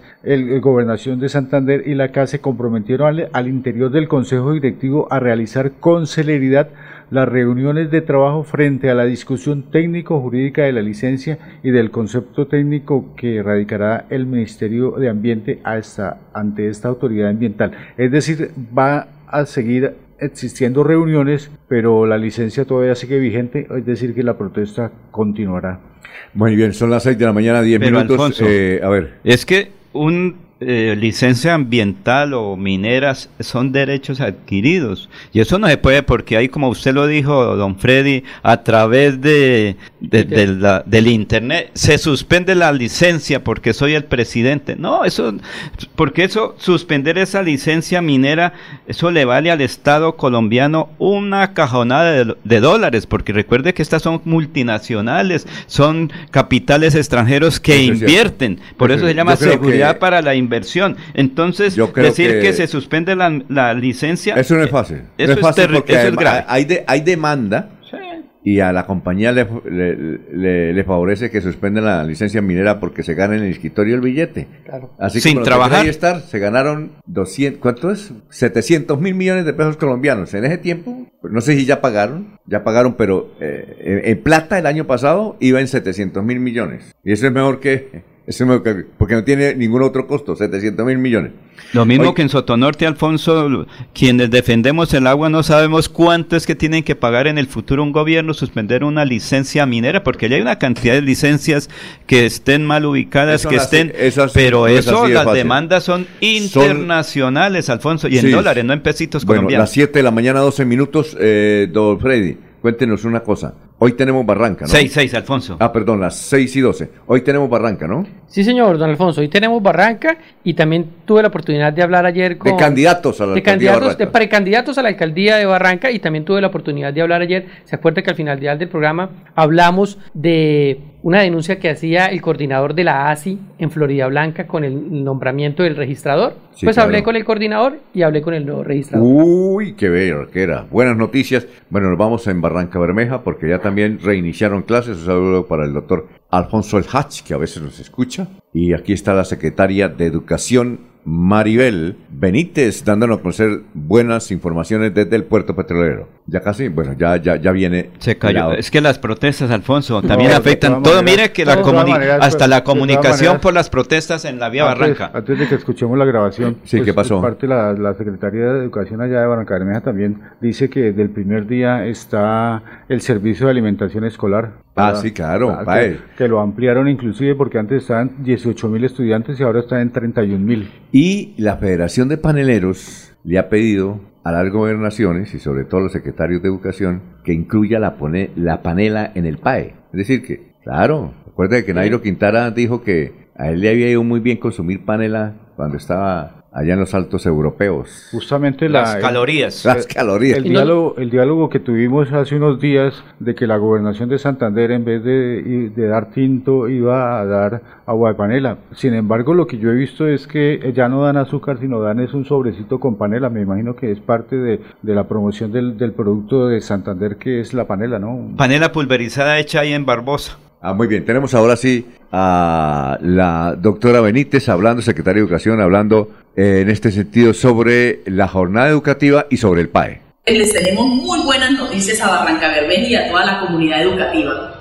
Estamos diciendo que a partir de hoy, primer día de clase, tenemos el plan de alimentación escolar, el PAE, en, todas las, en todos los colegios. Hemos pasado de 18 mil niños a 31 mil niños. Eso significa que con esto estaremos haciendo eh, acciones estratégicas para poder tener en el aula a estos niños que tienen sus necesidades eh, básicas insatisfechas. Esto es una ayuda para los padres de familia en ese sentido. Pero adicionalmente, también podemos decir que a raíz del acuerdo 038 que tiene que ver con la infraestructura educativa, vamos a tener eh, 11 proyectos arrancan obras en 11 proyectos que tenemos en los colegios para mejorar las condiciones de la infraestructura educativa que permitirá que la calidad de la educación se dé en mejores condiciones, que haya dignidad para esos niños, para que estén bien. Entonces hay muchas adecuaciones que se van a hacer en 11 colegios y seguiremos trabajando porque estamos formulando más proyectos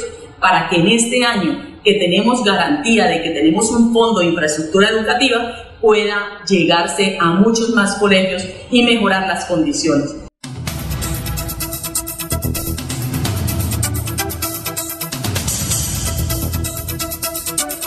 Vamos a una pausa. Los oyentes, en unos instantes, vamos a dar a conocer los mensajes. Sobre todo, don Laurencio, porque eh, en la nota del periodista de la historia nos decía que Hugo Herrero Gómez estuvo una- en, co- en una convención de Convergencia Ciudadana. No que pertenecía, sino que estuvo. Que me parece curioso que Hugo Herrero Gómez... Era invitado especial. Tal vez invitado Sí, especial. sí, se puede, sí. Son las 6 y 16. Estudia en Uniciencia es de 1.250.000 pesos. Horarios flexibles, calidad docente y educación al mejor precio. Uniciencia te acerca a tus metas. Matricúlate en el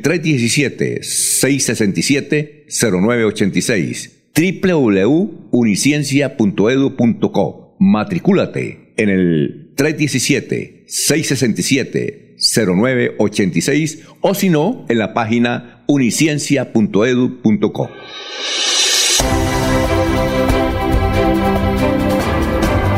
información y análisis. Es el estilo de Últimas Noticias por Radio Melodía 1080 AM.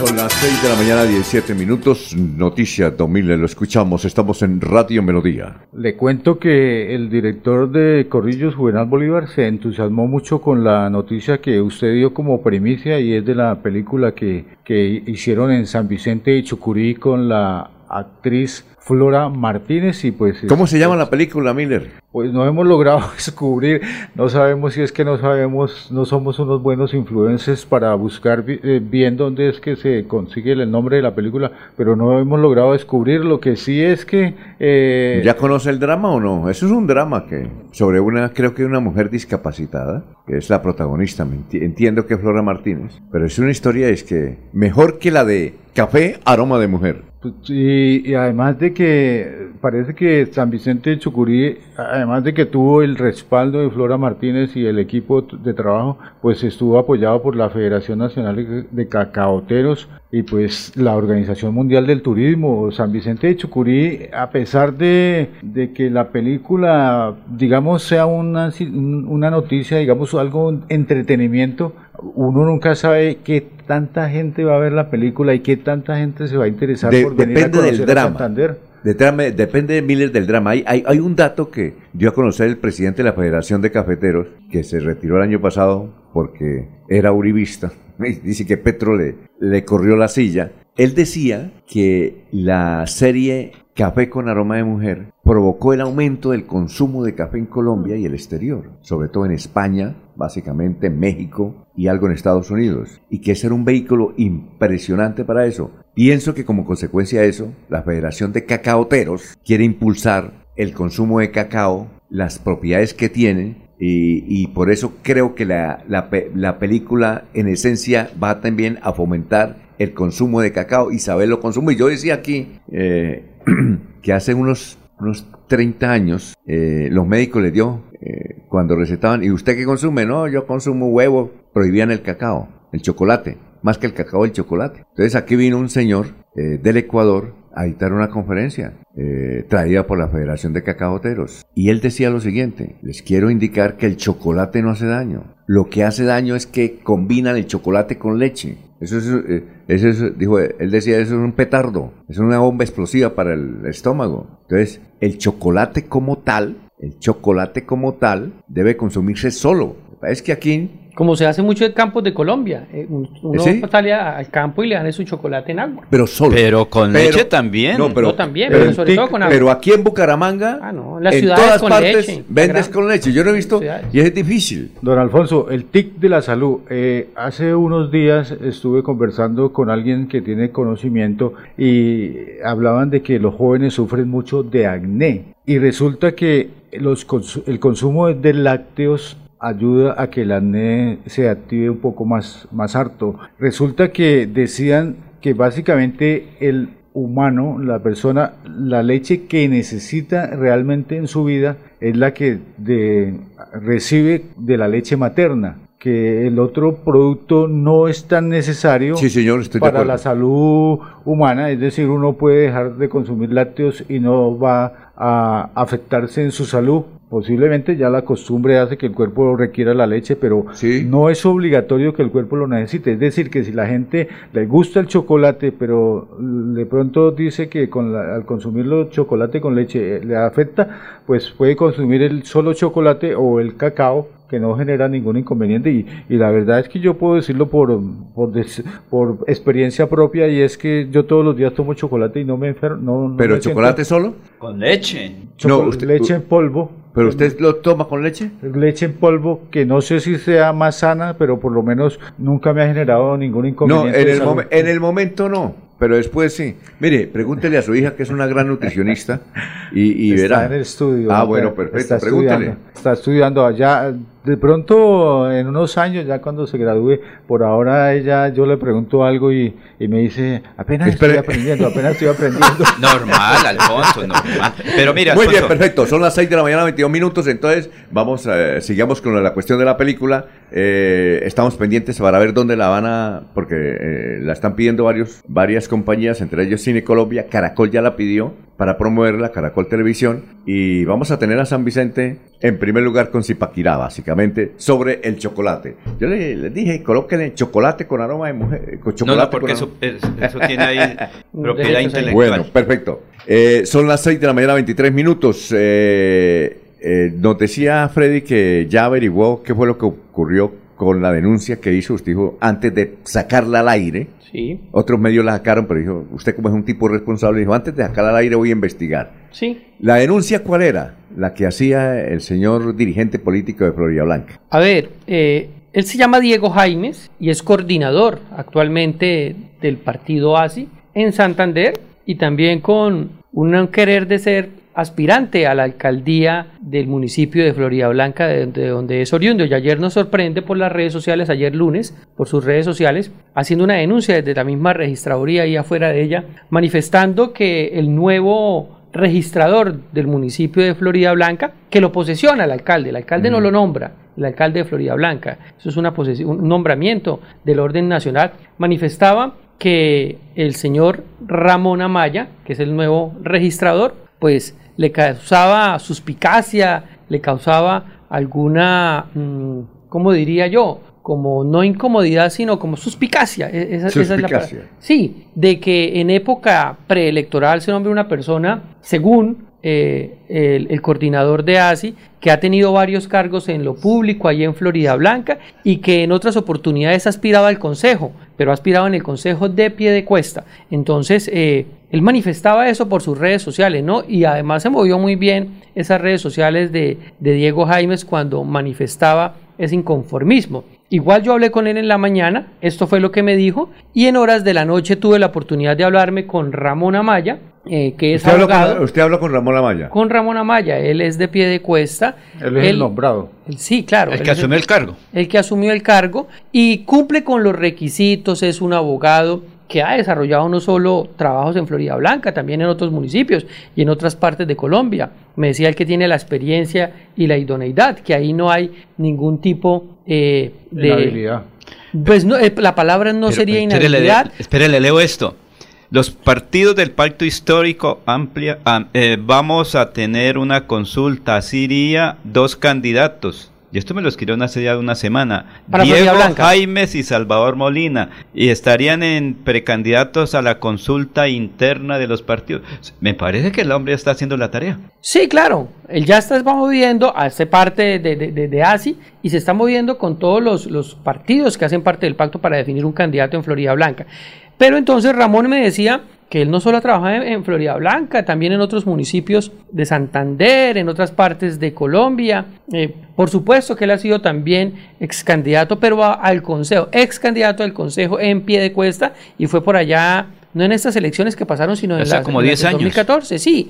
Entonces, que él no le ve ninguna... No tiene ninguna inhabilidad para asumir el cargo, cumple con requisitos Sí, pero, de la pero la palabra no sería Nacional. inhabilidad, ¿no? Ahí La no, palabra suspicacia. ahí no hay nada pues que, que impida que él pueda, un impedimento, esa es la palabra, ahí no hay impedimentos legales y tampoco se podría decir que éticos, pero, pero sí lo pone en tela de juicio el, el precandidato, Sí. entonces vamos a ver qué pasa con eso, que por ahora ya está ejerciendo, arrancó desde ayer, Eh, el papá de, de, ¿De de- quién? de Ramón Amaya fue ex concejal del municipio de Piedecuesta. ¿Por qué partido? José Joaquín Amaya. Él inicialmente fue conservador, Él creo es que estuvo en abogado, sí, otra es como de tendencia Y perdió la credencial, no sé por qué carajos, eh, cuando fue concejal. Fue como dos, tres oportunidades. Ah, bueno, concejal del municipio de Piedecuesta.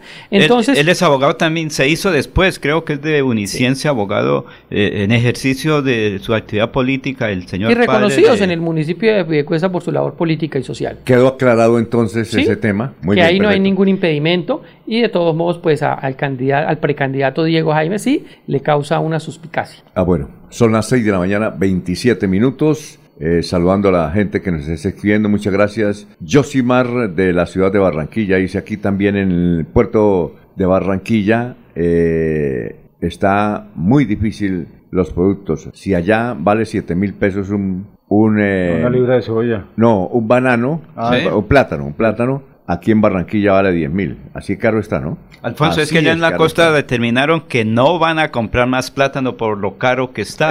Sin embargo, si el consumidor lo pide, hay que pagarlo a como de lugar. Como lo dicen los taxistas, nos toca trabajar duro para ganarlo el día, Alfonso. Es que René Alexander Parra Castellano, un saludo al conocedor de la política santanderiana que la está sacando el estadio Freddy Garzón. ¿Lo conoce?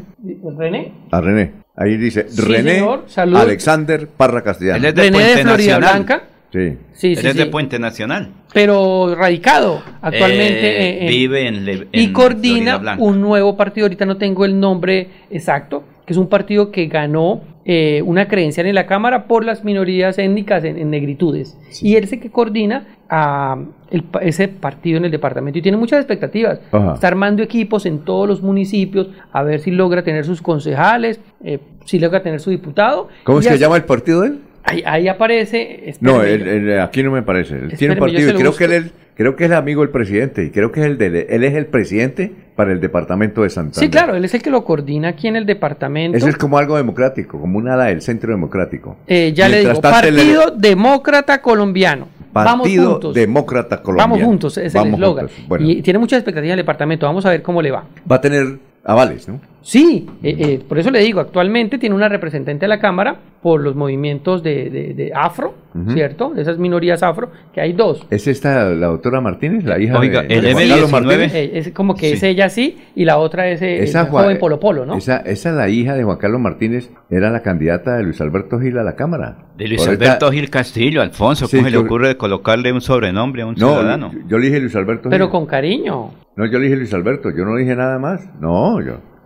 No, yo no, no, no, no hablo así, claro. Luis Sí, sí, sí. Alberto Gil. E igual si le dijeras con cariño. No, o sea, no, no. de forma. Pero, pero sí, ese es y, y quieren tener, vamos a ver cómo les va. Yo Pero van a recuperar también la personería jurídica del Bueno. M19, Alfonso. Leo Lato. Están sí. trabajando eso. Yo. También Leo Lato dice, buen día, entiendo que el escándalo se presentó porque la chica de la Community Manager se le contrató por 11 meses cuando el gobierno dijo que los contratos de prestación de servicios solo podrían tener un máximo de 4 meses. No, pero peor también. Entonces, eh, eh, el doctor Petro dijo que los, la CPS sería por 4 meses nada más. Y a esta niña la contrataron por 11 meses, 2 millones de pesos mensuales por manejar la cuenta de TikTok. Y la cuenta de TikTok tiene 11 seguidores, o sea, de a millón. Pero si fue nombrada, Alfonso, porque es que una cosa es contratación y otra No, cosa este es es nombrada. contrato, no, este en es nombrada. provisionalidad para Esto 10 es contrato. meses. Contrato, son las 6 de la mañana, 30 minutos. Más adelante, don eh, Freddy le cuento que su amigo Julián Fernando Duarte, que va a ser, va a ser candidato a la alcaldía de Florida Blanca, Va a ser eh, candidato, ¿no? Va- Resulta, aspira a ser candidato. va a ser candidato, va a ser candidato a la alcaldía de Florida Blanca. Él es abogado, joven además. Resulta, ¿recuerda usted que él bloqueó el Poder Judicial hace como dos meses que colocó casi mil Muchísimas. habeas corpus? Sí. Pues le cuento que ayer por la tarde elevó 500 tutelas a la alcaldía de Florida Blanca. 500 tutelas a la alcaldía de Florida. Más adelante lo tenemos ahí. El mismo diciendo, yo he elevado 500 tutelas a la alcaldía de Florida. Uno entiende que, que eso hace parte de la campaña de su candidatura a la alcaldía de Florida Blanca. Son las 6 de la mañana, 31 minutos. En Melodía valoramos su participación. 316-550-5022 es el WhatsApp de Melodía para que entremos en contacto. Envíenos videos o fotografías de las noticias de su comunidad y las publicaremos en nuestros medios digitales. 316-550-5022. El WhatsApp de Melodía para destacar su voz. Melodía, la que manda en sintonía. Cada día trabajamos para estar cerca de ti. Te brindamos soluciones para un mejor vivir. En Cajasal somos familia, desarrollo y bienestar. Cerca para llegar más lejos. Con. Vigilado Supersubsidio. Este 30 de enero llega a nuestro dial 1080 Melodía en línea. Melodía en línea. Una forma diferente de iniciar el día. Melodía en línea. Melodía en línea. Sintonízanos de lunes a viernes desde las 7 de la mañana a través de nuestro dial preferencial 1080 de la M. Melodía en línea. Sigue nuestra transmisión en vivo a través de Facebook y YouTube. Melodía en línea. No te lo puedes perder.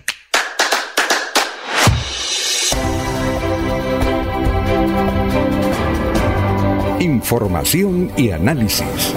Es el estilo de Últimas Noticias por Radio Melodía 1080 AM.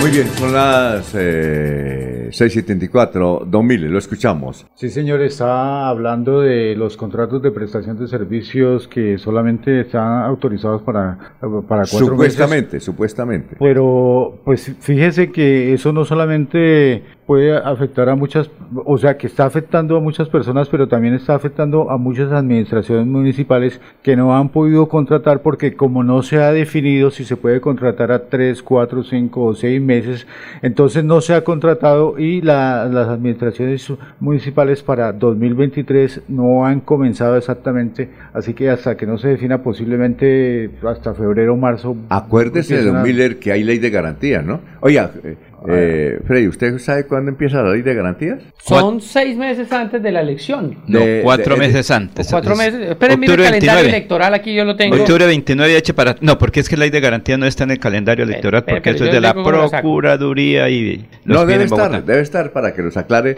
si es cuatro o seis meses, ¿no? Porque las elecciones son, Laurencio, el 29. El 29 de octubre de este año, último domingo, que según lo dice la Constitución Política de Colombia. Bueno, ¿qué decía Miller? Eh, pues entonces hay demoras en la contratación, no han podido hacerlo precisamente por esa inseguridad jurídica que existe, no se define, entonces ellos no saben si contratar por tres, cuatro, cinco, seis meses.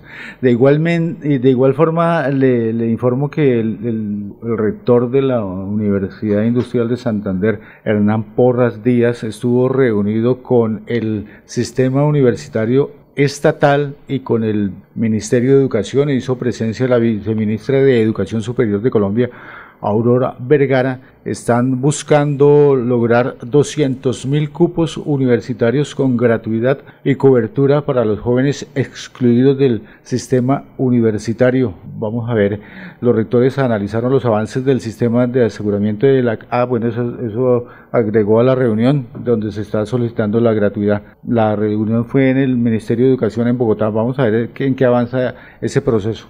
Muy bien, son las 6 y 36. Estamos en Radio Melodía. Alfonso, plataformas afectan el sistema de taxis en Bucaramanga, eso lo dice Rodrigo Correa, un taxista que acabé de hablar, porque es que Alfonso, todos defendemos las cosas, cada uno a su manera, pero una cosa ya sobre el terreno, ¿qué ¿De ocurre? Qué, qué sentido?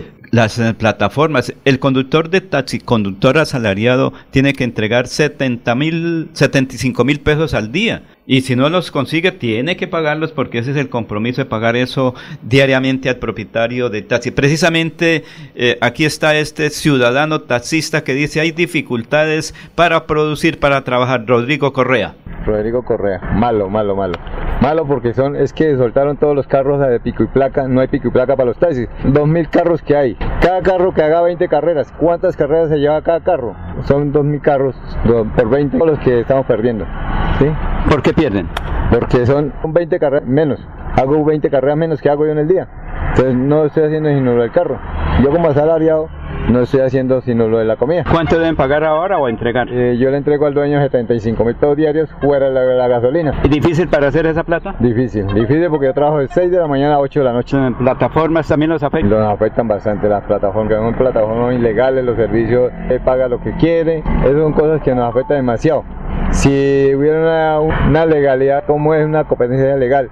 Que usted tiene un carro nuevo, pero tiene el mismo precio mío. Entonces es una, una competencia legal. Pero una usted con un carro nuevo y con trabajando a menos precio, es una competencia desleal. ¿Y los seguros para el carro de servicio público y el particular? Eso es otra cosa. Los el seguro del carro vale ya millón y millón doscientos, vale el seguro del extra contractual, el contractual. Mientras un particular no pague en el seguro obligatorio, el SODA, no paga más nada. Entonces es difícil para ser taxista en Bucaramanga y las áreas metropolitanas y no hay movilidad. No hay movilidad, no hay por dónde andar con la, me- la ciclorruta, todo eso acabaron las calles de Bucaramanga, están vueltas nada. Yo le damos gracias al señor alcalde Rodolfo Hernández cuando estuvo de alcalde, que nos acabó las calles de Bucaramanga. ¿Y usted votaría para la gobernación por él o para la alcaldía? Para nada. ¿Por qué? No, si eso con eso, nomás con la ciudad como volverá el departamento. Muy amable por estar aquí en estos medios de comunicación. Ok, gracias, siempre es para servirle. Pues 6, de la mañana, 38 minutos, 6 y 38. Estamos en, en Radio Melodía. Bueno, eh, ya tenemos Barranca Bermeja, pero antes de Barranca Bermeja, de su informe de Barranca Bermeja, vamos a presentar, vam- vamos a escuchar a Julián Fernando Duarte. ¿Él, él de qué partido político? ¿Él va a ser por firmas tal vez la... Todavía como que no ha decidido si va a ir con firmas o va a llegar a algún partido político. Él quiere mostrarse. Ya lo está haciendo. Y con esto, con esto demuestra porque, hombre, un hombre que coloca mil habeas corpus, bloquea el poder, eso estaban bravos con él, ¿no? Bloqueó todos los juzgados del Poder Judicial, los puso a trabajar sábado y domingo, imagínense. Yo quiero saber cómo hace las 500 tutelas y, y sobre el mismo tema o, o O- cómo o, es. eh, y, y esas tutelas las, las pasa en papel o... No, esas tutelas ya se llevan por, por medios electrónicos, sí, y, y allá se hace el reparto. Pero tiene que contratar gente, yo pienso. Claro, tiene que estructurarla, ¿no? Sí, porque... Sentarse, firmarla. no pueden ser la misma, ¿no? Pues no pueden tener un No, formato no puede, y el, y el y mismo derecho, el tutelar el mismo derecho y la misma, no, no puede. No, no, no puede, no puede. Vamos a escuchar la explicación que da Julián Fernando Duarte, este abogado que en una sola sentada, doctor Freddy. Puede ser una- que sea para un derecho para varias personas. O No, sea, pero- cada uno que, por ejemplo, eh, no me hicieron la atención en salud. Entonces, a 500 personas no le hicieron atención. Vamos a ver qué dice. No, vamos a ver. Escuchémoslo. Hola, soy Julián Fernando Duarte Ballesteros, abogado de profesión y defensor de derechos humanos.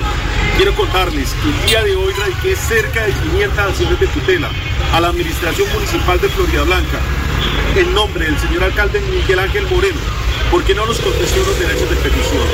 Respecto a la seguridad, la infraestructura, la legalidad de los establecimientos comerciales del municipio de Florida Blanca, en, en especial aquí en la Comuna 2 y el sector de Cañaveral. Quiero contarles que mi equipo, el equipo de Julián Fernando Duarte Ballesteros, viene trabajando desde el año pasado con el ánimo de darle solución a esta problemática que tiene hoy Florida Blanca. La bulla, la ilegalidad, la inseguridad, la invasión del espacio público. Pero no hemos sido escuchados por parte de la administración. No nos han querido responder nuestros derechos de petición. Creería que la siguiente semana radicaremos ante la Procuraduría General de la Nación estas mismas peticiones para que se investigue el actuar de este alcalde. Queremos que nos dé respuestas. Por eso, y como respetuoso de la justicia que soy, acudí ante los jueces municipales e instauré cerca de 500 acciones de tutela para que nos dé respuesta a esta problemática, nos dé respuesta a la petición y no nos sigan violando nuestros derechos, nuestros derechos fundamentales, a descansar. Aquí los ciudadanos que venimos a dormir en el sector de Cañaveral y sus alrededores no podemos disfrutar porque aquí se encuentran unos establecimientos comerciales que no cumplen con los requisitos mínimos establecidos por la ley para funcionar. Uno de estos no tienen un certificado bomberil, no están ni siquiera cerca de tener un extinguidor, de incendio.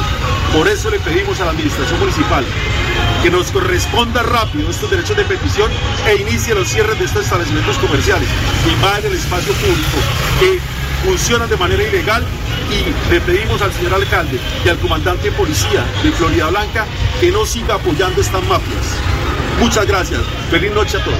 Bueno, eso fue anoche, cuando terminó las 500 tutelas. ¿Qué hará el alcalde? Eh, ¿Se le va? ¿Eso tiene un término de tres días, es? Pero el alcalde no la va a responder. ¿No la la responde? tutela no la responde el alcalde. Entonces, La- ¿quién la la va a responde? responder un juez. No, Ahí no, lo no, que no. tengo en- No, creo que Entonces, el- el- el claro, bravo- las tutelas las responden los Oiga, jueces. el La- la- bravo, el bravo se- es el juez. ¿Cuántos Sí. juzgados hay en Florida Obstrucción de la justicia se llama, obstrucción de la justicia. ¿Cuántos Alfonso. juzgados No, hay no, en no, no, Bucaramanga? No, no tengo claro cuántos son, pero eh, ahí por lo que Ahí veo se ponen son por bravos, son unos los- derechos de petición Sí. Que no le respondieron a Julián Pero el alcalde por tiene- diversos temas. Pero el alcalde tiene que responder esas 500 tutelas, ¿o no? El es decir, el juzgado hace El trabajo.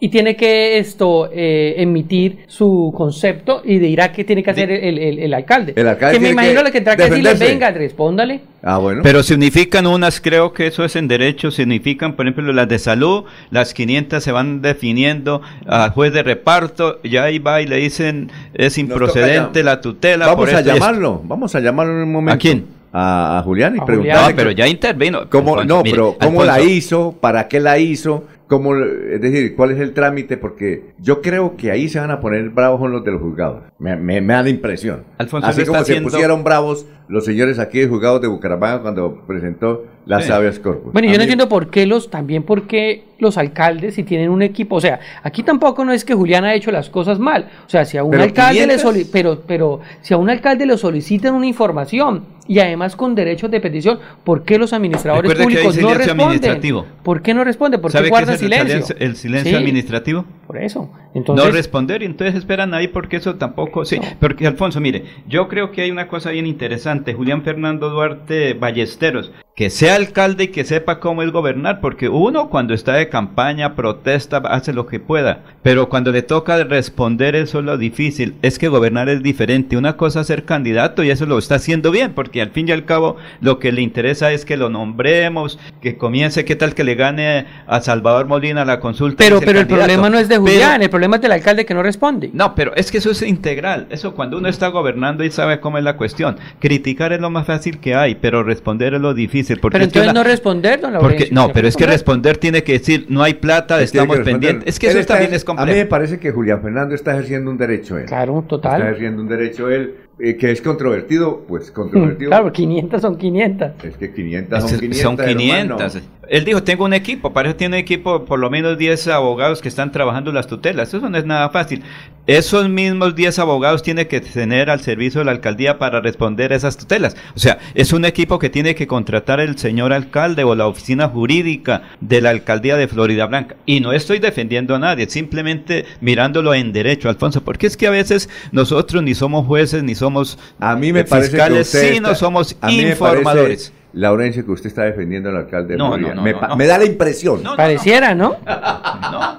Es que es Muy en bien. derecho, Alfonso, es en derecho y toca tener, saber uno, porque eso aquí hablar es facilito el ciudadano del común, eso ellos son fiscales. Pero primero el ciudadano, eh, Laurencio, primero el ciudadano antes que nada. Y los administradores públicos, entonces no se hagan elegir, No. porque tienen que darle respuesta a las peticiones, a Hay las solicitudes, y, y- y si no las hace, pues pasa esto. Bueno, son las 6 de la mañana, 46 minutos. A las 7 tendremos los precandidatos o candidatos a la alcaldía de Barranca Bermeja. Son las 6 y 46. Estudie en Uniciencia es de 1.250.000 pesos. Horarios flexibles, calidad docente y educación al mejor precio. Uniciencia te acerca a tus metas. Matricúlate en el 317-667-0986 www.uniciencia.edu.co. Matricúlate en el 317-667-0986 o si no, en la página uniciencia.edu.co.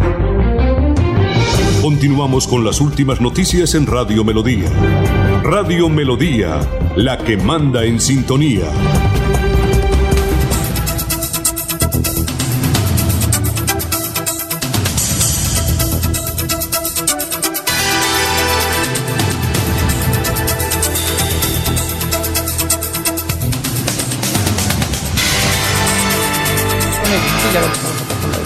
Bueno, son las eh, 6 y 47, Don Miller. Sí, señor, Lo le cuento que la gobernación de Santander informó que ayer se instaló un puesto de mando unificado junto a la Fuerza Pública, Defensoría del Pueblo, la Procuraduría General, la Fiscalía, para monitorear el cierre total de las vías de la Ruta del Sol en el sector Campo 23, La Lizama y Oponcito, asimismo en la vía La Virgen Colorado y el sector de la Cemento al Palenque. Eh, no sé me da la impresión de que el gobernador de Santander no estuviera en la región porque no ha hecho presencia en ninguno de estos bloqueos y básicamente el departamento está paralizado. Resulta que ya hay sectores afectados como por ejemplo el sector del transporte porque los buses no pueden enviar, eh, las empresas no pueden enviar sus buses de los que van digamos a Barranca Bermeja, a Río Negro, al Playón, todas estas empresas de transporte también están viéndose afectadas.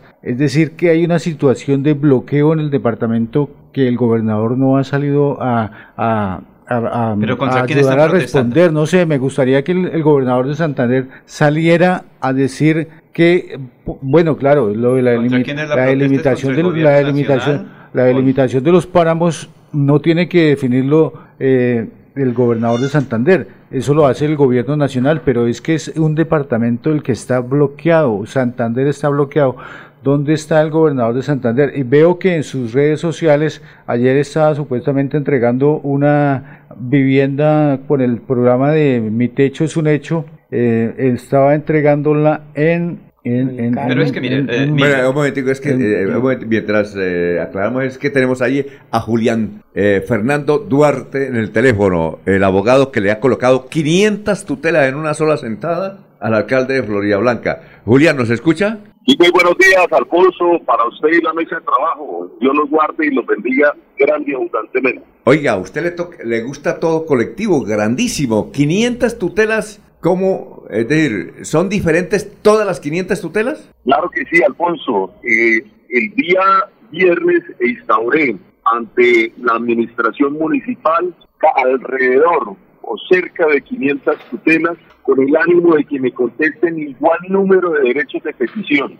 Derechos de petición que he reiterado a la administración y le he solicitado, y le he solicitado a la administración que me diga cómo están funcionando los establecimientos de comercio del sector de la Comuna 2 del barrio de Cañaveral. Allí cualquier persona llega y le invierte 300, 400 millones de pesos a estas casas para crear un establecimiento comercial, pero se les olvida comprar un extinguidor, se les olvida que hay unos requisitos mínimos para funcionar. Y peor aún, Alfonso, la gran mayoría de estos establecimientos comerciales funcionan en, en el espacio público. ¿Por qué en el espacio público? Han construido las zonas verdes de, de, estas, de estas casas y han establecido allí comercio. Entonces yo quiero preguntarle al señor alcalde, dígame cómo es que en su casa están funcionando estos establecimientos de esta manera.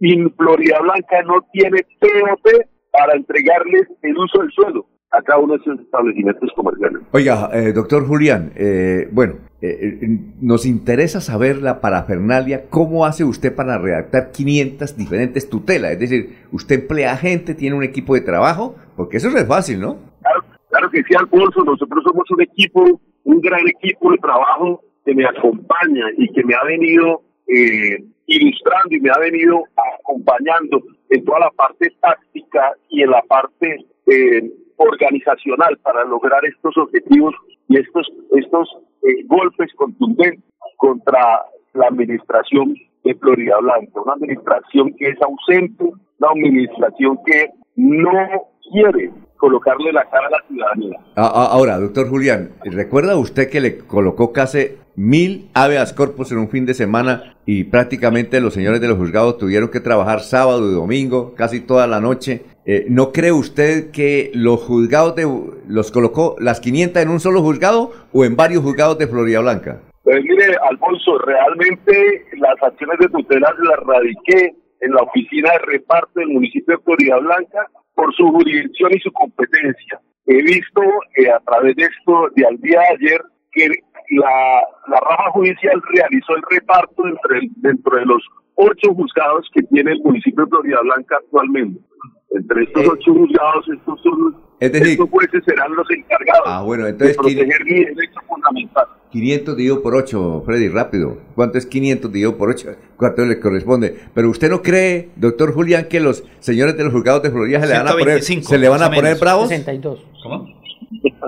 nunca, se, nunca pasaría esto, porque las personas que trabajan en la rama judicial, los jueces de la República, deben ser unas personas que no se deben apasionar por el volumen de trabajo y sí deben apasionarse por la protección de los derechos fundamentales de los ciudadanos que residen en la jurisdicción y competencia de ellos. Eh, antes, eh, Freddy, luego Miller. Doctor Julián, muy buenos días. Eh, saludarlo. Usted ya es noticia con esos habeas corpus y ahora con esas tutelas. Además de defender pues los derechos que tienen los ciudadanos, ¿usted cree que también después de toda esta gran cantidad de tutelas, la gente se podría acercarle a pedirle asesorías a usted eh, y a todo su equipo de trabajo para que le ayuden a defender estos derechos que a veces las administraciones les vulneran a los ciudadanos? Por supuesto que sí. Estamos al servicio de la sociedad. Somos personas de bien, personas que nos encargamos de entregarle la protección a las personas más vulnerables. Antes de ser abogado, antes de, de ser cualquier cosa, soy un defensor aférrimo de los derechos humanos de las personas que no tienen las calidades económicas para contratar a un profesional en derecho y garantizar estos derechos fundamentales. Derechos que la administración pública debe entregarle a cada uno de ellos. A ver, eh, Miller. Sí, doctor Julián, le pregunto, eh, después de estas 500 tutelas, eh, a, cuánto tiempo tendría que responderlas y qué pasa después de esto? O sea, o esto apenas es un, no sé, una, una tutelitis masiva, pero no va a pasar nada. ¿Qué espera que pase después de esto? Bueno, ¿cómo así que no pase nada? Siempre que hay la vulneración de un derecho y que una persona le solicita a un juez que le proteja y que éste le protege, pues tendrá que proteger la administración pública estos derechos fundamentales. ¿Qué debe hacer la administración en mi concepto personal? Debe iniciar el cierre de los establecimientos comerciales que están ubicados en el sector, en la comuna 2 del sector de Cañaveral Casas del barrio Cañaral Casa. Establecimientos comerciales que no cumplen con ninguna de las garantías para ninguno de sus clientes. Esto es, que ni siquiera muchos de ellos cumplen con el certificado bomberil que les da la calidad de poder apagar un incendio en el momento que estén sus comensales o sus clientes dentro del establecimiento comercial. No tienen uso de suelo, muchos de ellos no tienen ni certificado de la última fumigación que realizaron. ¿Sí? Por eso la administración municipal deberá iniciar el cierre inmediato junto con la Policía Nacional de estos establecimientos comerciales, de estos establecimientos comerciales y así muchos en el área metropolitana. Hoy únicamente son los del sector de Cañaveral Casas. A ver, Pero en un futuro serán los sector del área metropolitana. A ver, don Laurencio. Señor Julián Fernando Duarte Ballesteros, abogado, pero eso no se llama obstrucción a la justicia porque de todas maneras usted está defendiendo masivamente unos derechos de unos ciudadanos. Y una cosa es como candidato a una alcaldía y otra cosa es cuando es alcalde. Una cosa es gobernar y otra cosa es candidato. ¿Usted está de candidato a qué? Señor, no le entendí la pregunta final, ¿me la repite, por favor? Que una, eh, eh, eh, con lo que usted hace es obstruir la justicia, Congestionarla. No, obstruir. O, obstruir. o, Laurencio, hágasela de esta forma, venga. A ver. doctor Julián Fernando, ¿esto hace parte de su campaña promocional a la alcaldía de Florida Blanca? No podemos decir que sea parte de una campaña cuando al momento de hoy no existe ninguna persona que sea candidata, como lo he escuchado en varias ocasiones decirlo por la parte del señor que me ha preguntado. Alfonso, y otra cosa, me parece incómodo que hoy un periodista me señale ya de un delito penal que dice que yo estoy obstruyendo la justicia. No, señor, estoy reclamando mis derechos de una manera colectiva. Yo instauré 500 derechos de petición y 500 derechos de petición no contestó la administración pública. Hoy por hoy, quienes están aumentando el caos en la, en la justicia es la administración pública de Florida Blanca al no contestar, al evadir una responsabilidad que tiene dentro de las acciones disciplinarias, dentro de sus funciones, el señor alcalde municipal de contestar las peticiones respetuosas que le hace un ciudadano a su despacho. Una cosa sobre el particular, ¿usted las presentó en papel o a través del medio digital? Don Alfonso, al día de hoy ya no se puede establecer por economía, por ecología, por economía procesal, no se pueden instaurar de manera física. Hubiese querido, pero realmente la Administración de Justicia recibe todas estas radicaciones a través de su portal de la rama judicial. A ver, eh, Freddy. Mire, don Alfonso, y aquí la comunidad apoya las acciones que está haciendo el doctor Julián. Dice, don Alfonso, Cañaveral se volvió un abuso, no se respeta el espacio público, el río es imposible para el descanso, se volvió un parqueadero de moto, taxis en fin de semana y respeto hacia la comunidad y no cumplen la ley. Cuadrapicha en Bucaramanga se quedó pequeño. Nos gustaría que algún periodista de su equipo se pasara por Cañaveral, Laurencio, especialmente en la zona de los centros comerciales. O sea, el doctor Julián está en sintonía con la comunidad. Sí, o sea, mire, y ahí están las redes sociales, ahí lo estamos leyendo en la página. Perfecto. Oiga, doctor Julián, muchas gracias, muy amable. Doctor Freddy, mire, permítame, Alfonso, doctor Freddy, claro que sí. El año pasado, desde el año pasado hemos realizado una encuesta para las personas residentes o las personas que van a dormir cerca del sector de Cañaveral o en el sector de Cañaveral, que son aproximadamente 100 mil personas, que se da una contabilización de un censo por parte del DANE, donde la gran mayoría, podría decir que casi un 70% nos arrojó el estudio, están inconformes con este comercio ilegal, con esta inseguridad, con esta falta de movilidad y viabilidad para el peatón, para un vehículo que va llegando, para, para las emergencias y mucho más para el descanso, don Alfonso. Bueno. Porque allí, allí funcionan establecimientos comerciales que no respetan el sueño de, las, de sus de sus residentes del sector de Cañaveral. Y finalmente una pregunta, si usted es candidato a la alcaldía de Floridalanta, ¿lo hará por firmas o por qué partido? Lo haré por un partido que sea de centro derecha si Dios me permite esta oportunidad y cumplir ese sueño y algún día llegar a ser el alcalde o la persona que administra los intereses de los floridablanqueños. Gracias a Julián Fernando. ¿Usted cuántos años tiene, Julián? 40 años exactamente, cumplí en días pasados. Ah, muy joven. Muchas gracias, muy amable y éxitos. Bueno, un abrazo a Alfonso y a toda la mesa de trabajo. Dios los guarde y los bendiga grande y abundantemente. Perfecto, son las 7 de la mañana. Oye, ¿por qué partido podría ser? A ver, centro, ¿cuáles son los de centro? ¿Cambio radical tal vez no? Centro Democrático. Él hizo hace. Pero centro, centro, no sé. Centro Democrático ya es mucho El doctor la Julián hace unos días eh, hizo una, un sondeo por su Twitter Ajá. de si le gustaría que Álvaro Uribe Vélez fuera nuevamente presidente. Y me etiquetó. Me tocó al segundo día desetiquetarme. ¿Por qué? Porque fue, ese sondeo fue eh, inmenso. Yo no ¿Quién ganó? sondeo. ¿Y cu- ¿Cuál fue el resultado? No, pues diciendo que sí, todo el mundo que sí, que sí, que sí. ¿Ah, sí? Sí, en el sondeo que hizo él, ¿no? Obviamente bueno. otra gente opinaba que no, pero me tocó dese- desetiquetarme para Sí. que no me llegaran llegando los mensajes, porque yo le etiqueto a usted en Sí. una publicación mía y ahí le van a llegar todos los mensajes. Entonces, Centro Democrático Entonces sería es- Centro Democrático. es yo pensé Y que era de la. Milton Villamizar afanador, que es pura, puro centro democrático. No, también, entonces compite. El Partido ¿Cuál otro? Conservador. Con Partido Aunque Conservador. ahorita son equipo de gobierno, ¿cierto? Ah, sí, es que el partido está como de la izquierda, ¿no, Laurencio? No, señor, eso se llama trabajar por una administración. Oiga, do- Venga, no, es ¿y que eso así cómo funciona eso en- de veras? eso lo permite la democracia. Por eso se dice coalición de gobierno. ¿sí?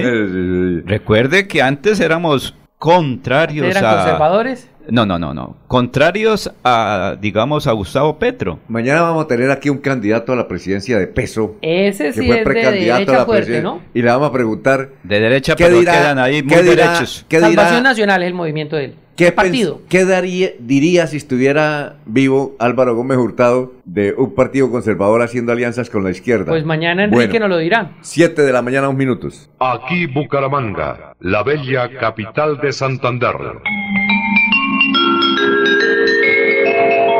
Transmite Radio Melodía, Estación Colombiana, HJMH, 1080 kilociclos, 10.000 vatios de potencia en antena, para todo el oriente colombiano. Cadena Melodía, la radio líder de Colombia.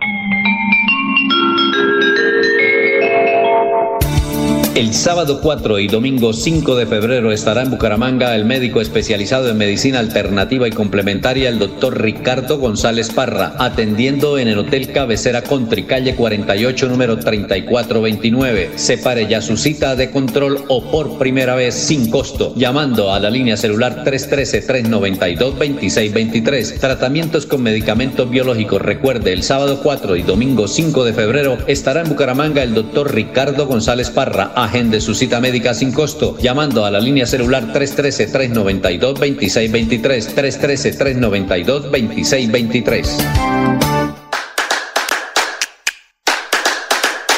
Este 30 de enero llega a nuestro dial 1080 Melodía en línea. Melodía en línea. Una forma diferente de iniciar el día. Melodía en línea. Melodía en línea. Sintonízanos de lunes a viernes desde las 7 de la mañana a través de nuestro dial preferencial 1080 de la M. Melodía en línea. Sigue nuestra transmisión en vivo a través de Facebook y YouTube. Melodía en línea. No te lo puedes perder. Estas son últimas noticias, las noticias de la hora. Hola, mucho gusto. Soy Florentino Mesa y esta es la vuelta al mundo en 120 segundos. La guerra por la invasión de Rusia a Ucrania cumple 11 meses con avances militares rusos en el Donbass, mientras que las tropas de Kiev se han puesto a la defensiva con la esperanza de poder contraatacar una vez llegue el armamento pesado occidental. El gobierno de Rusia aseguró este martes que el envío por parte de Alemania de tanques Leopard 2 a Ucrania, en caso de darse, repercutirá seriamente en las relaciones ruso-alemanas. La séptima cumbre de la Comunidad de Estados Latinoamericanos y Caribeños CELAC comienza hoy en Buenos Aires con la presencia de distintos mandatarios de la región para discutir los desafíos más importantes de cara al 2023 y los próximos años, tales como la defensa de la democracia y la recuperación económica. Protegidos por el anonimato, los jurados escucharon el inicio de un inusual juicio en Estados Unidos contra Genaro García Luna, quien alguna vez fue el principal funcionario de seguridad pública de México, acusado de aceptar sobornos para ayudar a narcotraficantes. Funcionarios de Estados Unidos confirmaron que lejos de alcanzar un acuerdo con México sobre los planes mexicanos para prohibir la importación de maíz modificado genéticamente para consumo humano. Estados Unidos anunció que se unirá a la denominada Coalición de Alta Ambición, el grupo de países comprometidos con la finalización de las negociaciones para alcanzar un tratado ambicioso para la conservación de la alta mar. El expresidente guatemalteco Álvaro Colom, que gobernó entre 2008 y 2012 y fue sancionado por corrupción en 2021 por Estados Unidos, falleció anoche luego de sufrir problemas de salud. Tenía 71 años. Perú afronta este martes una gran marcha nacional de protesta contra el gobierno de la presidenta Dina Boluarte, cuya renuncia es exigida por organizaciones sociales, campesinas, sindicales y políticas desde diciembre pasado. El Parlamento de Chile comenzará a elegir hoy a los 24 expertos que prepararán un borrador que servirá de base al Consejo Constituyente que redactará a partir de junio la propuesta de una nueva Carta Magna. Esta fue la vuelta al mundo en 120 segundos.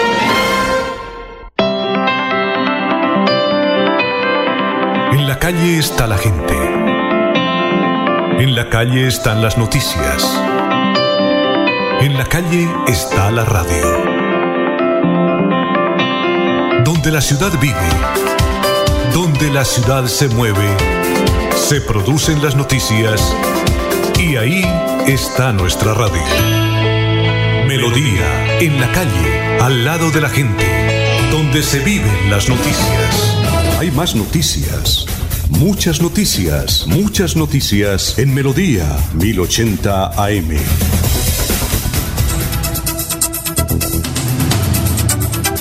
Bueno, ya son las 7 de la mañana, 7 minutos, muchos oyentes. Oiga, la mayoría defendiendo a... a- ¿Están de acuerdo con, con el doctor eh, Julián Fernando? Aquí, por ejemplo, Carlos Peña, lo conocen, que fue presidente del Centro Democrático en Santander, Sí, dice lo sí, siguiente. Cañaveral es una cuadraplay grande, música, borrachos y zonas verdes construidas. El abogado tiene razón. Eh, ¿Cuántas tutelas? Son och- 500 tutelas divididas en 8 juzgados. 62,5 62. por cada uno de los juzgados. 62,5. Que amanecieron hoy con esas tutelas. ¿Ah? Amanecieron hoy con 62 tutelas más. Ave María. Bueno, eh, nos dicen, nos escriben muchas, muchos eh, oyentes desde el sector del Izama y del sector del río Poncito. Bloqueado sigue la vía. En esas dos partes están esperando eh, un delegado del presidente y lo que quieren, lo que quieren eh, los habitantes de Oponcito y los habitantes del Izama es que el presidente Petro también les diga cuándo va. ¿Entiende? ¿Cuándo va Petro allá? Es decir, si va a ir a Concepción y levantaron el paro, entonces ellos quieren decirle, bueno, doctor Petro, ¿y aquí cuándo viene? Ala, yo creo que las comunidades tienen todo su legítimo derecho en protestar, Sí. pero también debe entender que el presidente para eso tiene sus delegados, tiene sus ministros, sus viceministros y el, el presidente no puede estar por toda Colombia eh, tratando de apagar esas justas eh, causas. El presidente está para Bueno. otras cosas. Oyentes, Esperanza Ballesteros tras la viña. Cañaveral se volvió un abuso. No se es- respeta el espacio público. El ruido es imposible por el descanso. Se volvió un parqueadero de mototaxis. En fin, es el irrespeto hacia la comunidad y no cumple la ley. Cuadrapicha se le quedó pequeña. Dice, nos gustaría que algún periodista de su equipo Puede ser don Laurencio. No, no, gracias, se- no, no acepto se- esa invitación. Vaya Alfonso. Pero vaya es allá en el- en- hay bares y uno puede tomar ahí un, Dice, un cóctel. Esperanza. Ah, ¿no? ratico paso por allá. eso, Oiga. yo allá casi soy socio, Alfonso. Bueno, Mira, Alfonso, pero venga, digo venga, una venga, cosa. termi- venga, termino la Ah, esperanza. sí, listo, listo. Esperanza Ballesteros dice, nos gustaría que algún periodista tipo Laurencio de su equipo se pasara por Cañaveral, especialmente en la zona de los centros comerciales, sus alrededores. Son imposibles robos, espacios públicos, no existe. Gracias por colaborarnos con este tema. Luis José Arevalo Durán y Carmelisa Balaguera nos escucha. Ana Cano, eh, que haga un tour por Colombia, señor presidente. Bueno, ¿qué iba a decir usted? Alfonso, criticando lo de Florida Blanca, y estamos por aquí en el centro de Bucaramanga, en la diagonal 15, un robusto operativo, la dirección de tránsito está ahí, ahí está trabajando para evitar que las, los motoris- los eh, motociclistas pasen por la diagonal 15. Quien venga le quitan la motico ahí al pobre ciudadano que se le ocurre, pero es que ese no es el tema. ¿Cuántos ciudadanos empleados que le paga el Estado colombiano, Dirección de Tránsito, están en ese operativo? Y mientras tanto el resto de la ciudad está sin ley, sin nada. Creo que hay 20 reguladores de tránsito en este operativo de la Diagonal 15. ¿Cuántos eh, alférez están en Bucaramanga en turno? Esa es la cuestión. Mire, es el cumplimiento de una acción popular que tienen que estar ahí en la Diagonal 15. Y el resto de la ciudad se dice no hay no hay tránsito. ¿no? Mire cómo es la situación. Por una tutela o una acción popular que hay, tienen que hacer montar ese operativo. Pero eso no es todo. Mientras tanto, la- el, eh, digamos que otras fuerzas tienen que estar ahí pendientes.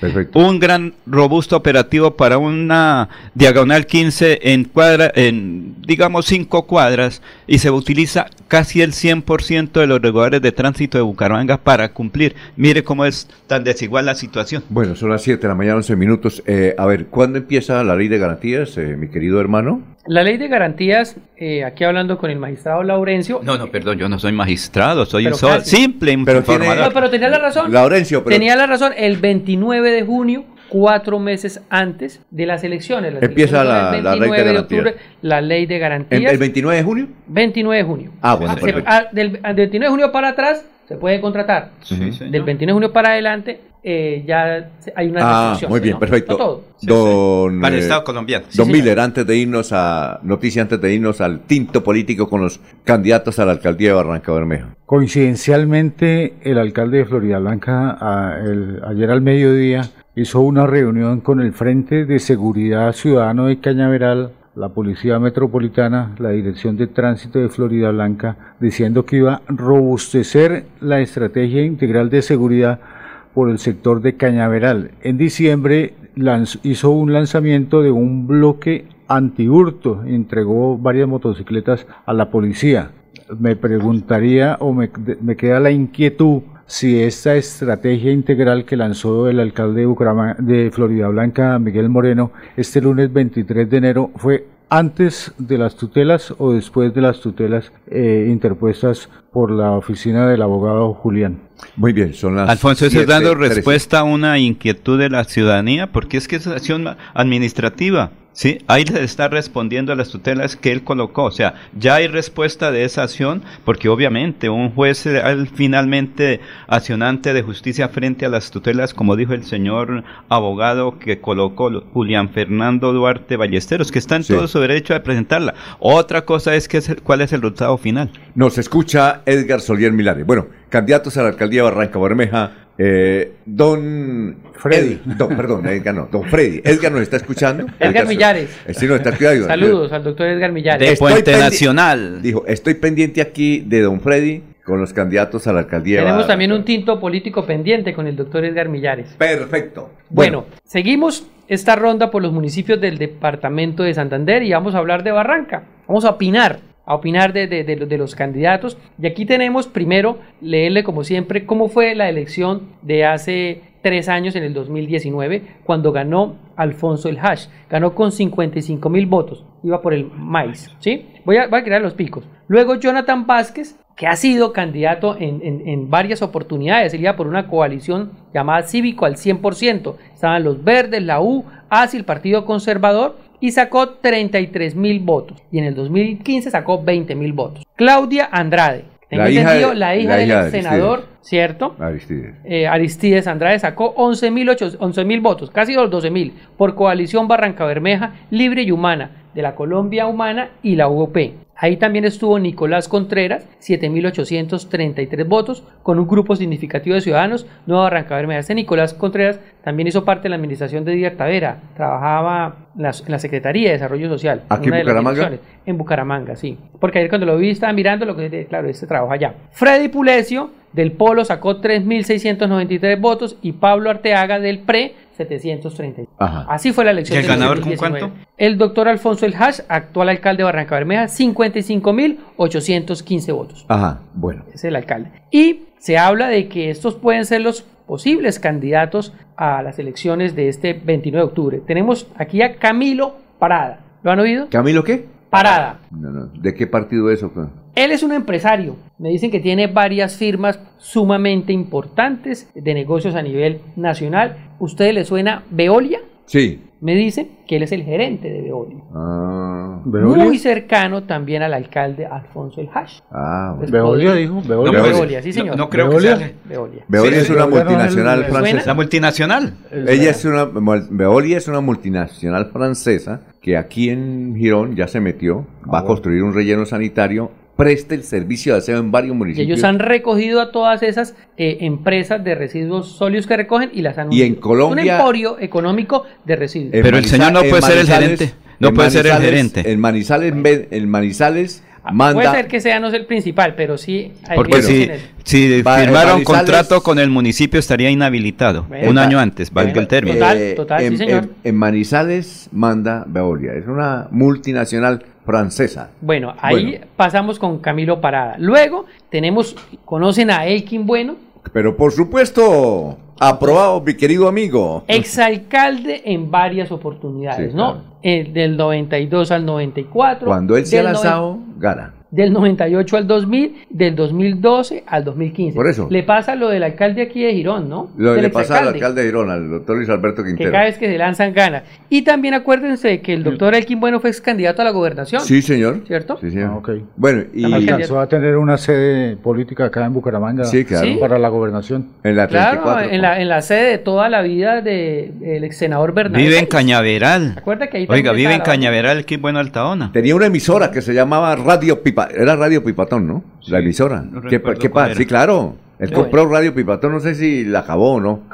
Era una emisora dura, ya. Sí. Cuénteme, ¿qué? Bueno, aquí tenemos a otro candidato. pero, pero, posible pero una cosa, pero él, ¿qué- ¿por, ¿por qué partido? No, aquí solo firma, me, me hablaron, radical, ¿o llamé a unos amigos en Barranca. Claro, en la última elección estuvo cerca, cambio, Cambio radical. ¿cierto? Sí, Y- para la gobernación. Y ya lo dice usted cada vez que se lanza gana. Sí, cada vez- En Barranca. Por ¿no? ahora se lanza y gana. Pero, pero en Barranca. En Barranca Bermeja aparece candidato a la alcaldía. Y entonces aparece el que hablábamos anteriormente, que en dos oportunidades ha sido candidato con muy buena votación. Jonathan Vázquez. Fue la segunda votación Sí. en el 2019, 33 mil votos. ¿Ese por qué partido Y en el 2015, 20 mil votos. En la última se presentó por una coalición cívica, Verdes, la U, ASI, Conservador. Y- y- Cambia todo el panorama, y ¿no? que- y- los independientes se y juntan creo con los conservadores y todo, bueno, una cosa y todo. Y creo que ese tal Jonathan hace parte de una coalición que viene del César de los génicos. De lo génico. Ah, sí sabía. Muy cierto, muy Sí. cierto, muy cierto. Bueno. Sí, tienen una, una fortaleza por allá esos Sí. sectores y aquí también. ¿Quién es, más? Y conse- aquí- es concejal actualmente, ¿no? Porque llegó al ¿Ah, consejo. el La- con- la- llegó al consejo. Ah, por lo que Por la- el por el de la estatuto oposición. de La segunda votación con relación a la candidatura a la alcaldía. Del Ah, 2019, sí Sí, señor. sí, claro. Y aquí nuevamente podría aspirar Claudia Andrade, la hija del ex senador Aristides Andrades. Y ella- que podía no, va a aspirar. Sí, toca, vamos a ver cómo, cómo cuando sean las inscripciones. Una cosa, es muy amiga de Petro. Pero amiga, amiga de Petro. Pero por que- supuesto, ¿no ve que en la elección pasada hizo parte de, de su la Colombia Humana y la UP la respaldaron? Bueno, ¿quién más? Sí, y acuérdense que en Barranca Bermeja fue eh, uno de los dos municipios donde ganó Petro, que le ganó a Rodolfo en la presidencial, ¿no? El único creo. Fueron- no fueron dos, Puerto ¿cierto? Wilches. Puerto Wilches y Barranca Bermeja. Ah, sí, la única parte. La única donde le ganó Petro a Rodolfo. A Rodolfo. Entonces, ahí, mire, lo que es muy cierto, Claudio Andrade, si es muy cercana a Petro, pues Sí. podría uno entender que podría ser una firme aspirante. Aquí también está el diputado Nacor Rueda, diputado actual de Ajá. la Asamblea, Sí, ¿cierto? sí, claro. Nacor también podría tener ¿De qué una partido es él? A la aquí se me olvidó, Na- Nacor es del Polo. No sé. No, no, no. Sí, No sé, no sé, no sé. Camilo. Torres. Ah, Camilo Torres. es No, que- pero Nacor es de la izquierda o no? Eh, creo que es así. Perdón, diputado de ASI, si aquí lo tengo, es que Mm, se me diputado corre. ASI. no, Diputado de ASI. Bueno, el ¿qué único más? diputado que tiene ASI. Bien, ¿qué ¿cierto? más? Y por último, aquí también me dieron este hombre, Paul Solórzano. Él es ex concejal de la U, es un empresario de transporte de hidrocarburos y de la construcción de vivienda. Paul Solórzano, que tuvo hace como en el 2002 un problemita ahí judicial. Ah, ¿sí? Al parecer lo sacó adelante, lo, lo resolvió, pero eh, también puede ser un aspirante firme a quedarse con la capital petrolera de Oiga. ¿su amigo Horacio José Serpa no va ahí? Sí, señor. Sí, señor. Espere que no ha terminado. Sí, señor. terminado? Acuérdese que hablábamos que eh, Horacio José tenía muchas expectativas o, o muchas puertas por donde meterse, ¿no? Alcaldía de Bogotá. Pero ayer, precisamente en las llamadas que hice, decía que sí, que ha estado por Barranca, que ha hablado con los amigos y que ese es la- el plan B. Bueno, eh, Ser candidato de donde era oriundo su padre. ¿tiene, ¿cierto? ¿tiene, Y algún, donde al- trabajó mucho. ¿tiene alguien más o no? No, por ahora. Bueno, le falta eso. otro, Si, me- espere. si- si tiene más, por, ayúdeme, Él por es favor. diputado del Polo. Camilo Torres. Camilo Torres. No, es diputado del Polo. Él actualmente Es diputado del Polo. es, no es. No, ex. ¿Cuál es? ¿Cuál es? El eh, que fue dirigente sindicalista de la USO. ¿Pero ¿Cuál es el nombre? Roberto Robert Esmalbat. Puede ser. que fue ¿no? candidato también a la Cámara. Oye, ¿qué es de la vida de. Roberto Malvac? Barranca Bermeja atendiendo a sus hijos que son altos ejecutivos, o mejor Uno son de ellos- pilotos de Avianca. Uno de ellos fue gerente, eh, fue director, no sé si todavía es, de comunicaciones de, de Isagen. Seguramente. y el otro ¿Y es otro, piloto de, de Avianca. Bueno, y otra, piloto comercial. Otro candidato. y otra, otra pregunta. El doctor Gustavo Moreno, que es senador por esa alianza del Partido Verde, Sí. ¿ese con quién va? ¿Cuál es el candidato de él? Tiene nombre propio, Alfonso. Acuérdese que ahí hizo también acuerdos o, o le ayudó, para no hablar de acuerdos, eh, Horacio José. Ah, por eso, ¿es el candidato Horacio o tiene algún otro ahí? Creo No, que es el no, candidato de Horacio De- José. tendría que ser Horacio José. No, creo no es, pero, pero si Horacio José no es candidato a Tendrían que definirlo con Horacio José, creo yo, así sea el Es que creo él, que ¿no? ese fue el compromiso. Inicialmente eh, Gustavo Moreno apoyaba a Horacio José Serpa Moncada, candidato a la gobernación de Santander, pero como se han dificultado a nivel departamental las situaciones, entonces alguien me dijo, no sé, alguien me dijo que estarían en un acuerdo con Gustavo Moreno y otros partidos alternativos para que Horacio José Serpa sea el próximo candidato más opcionado a la Ahí alcaldía de lleve Barranca ahí Bermeja. quien, quien- quien logre eh, tener el guiño del señor presidente, pues creo Sí. yo que se consolida como alcalde de, de Barranca Pero Bermeja. es una Hasta lucha de aquí poderes. el tinto político con Freddy Garzón. Vamos con Barranca Bermeja, son las 7.23. Soel Caballero está en Últimas Noticias de Radio Melodía 1080 AM. Buenos días, Alfonso, para usted, para los compañeros, igualmente para todos los oyentes. En la provincia Yariguí se cumplen un paro de 48 horas en rechazo a la licencia ambiental de la Corporación Autónoma de Santander. CAS otorgó a la empresa Coco para la explotación de carbón en cierro abierto. Los campesinos iniciaron el paro de 48 horas y bloquearon de manera total el paso en el sector conocido de Loponcito, en el cruce que conecta a los corregimientos en Centro y Yarima, al igual que el sector del Campo 23. Seguimos defendiendo nuestro territorio y queremos que la Corporación Autónoma de Santander CAS nos escuche y suspenda la licencia que entregó a la empresa Colco para el desarrollo de minería en el Carmen y San Vicente de Chucurí, dijo la defensora del medio ambiente Onaida Suárez. Las comunidades campesinas ya cumplen 15 días de protesta, los bloqueos generaron enormes trancones. Otro grupo de campesinos provenientes del sur de Bolívar mantienen bloqueos en el sector de la Lizama. Las manifestaciones han generado represamiento de viajeros que viven un vía crucis en plena carretera y por este motivo la Defensoría Regional del Pueblo procedió a crear un corredor humanitario para permitir el acceso y el paso de ambulancias, enfermos, niños y mujeres en estado de embarazo. Noticia con la que amanece el distrito. Continúen compañeros en estudios en últimas noticias de Melodía 1080 AM.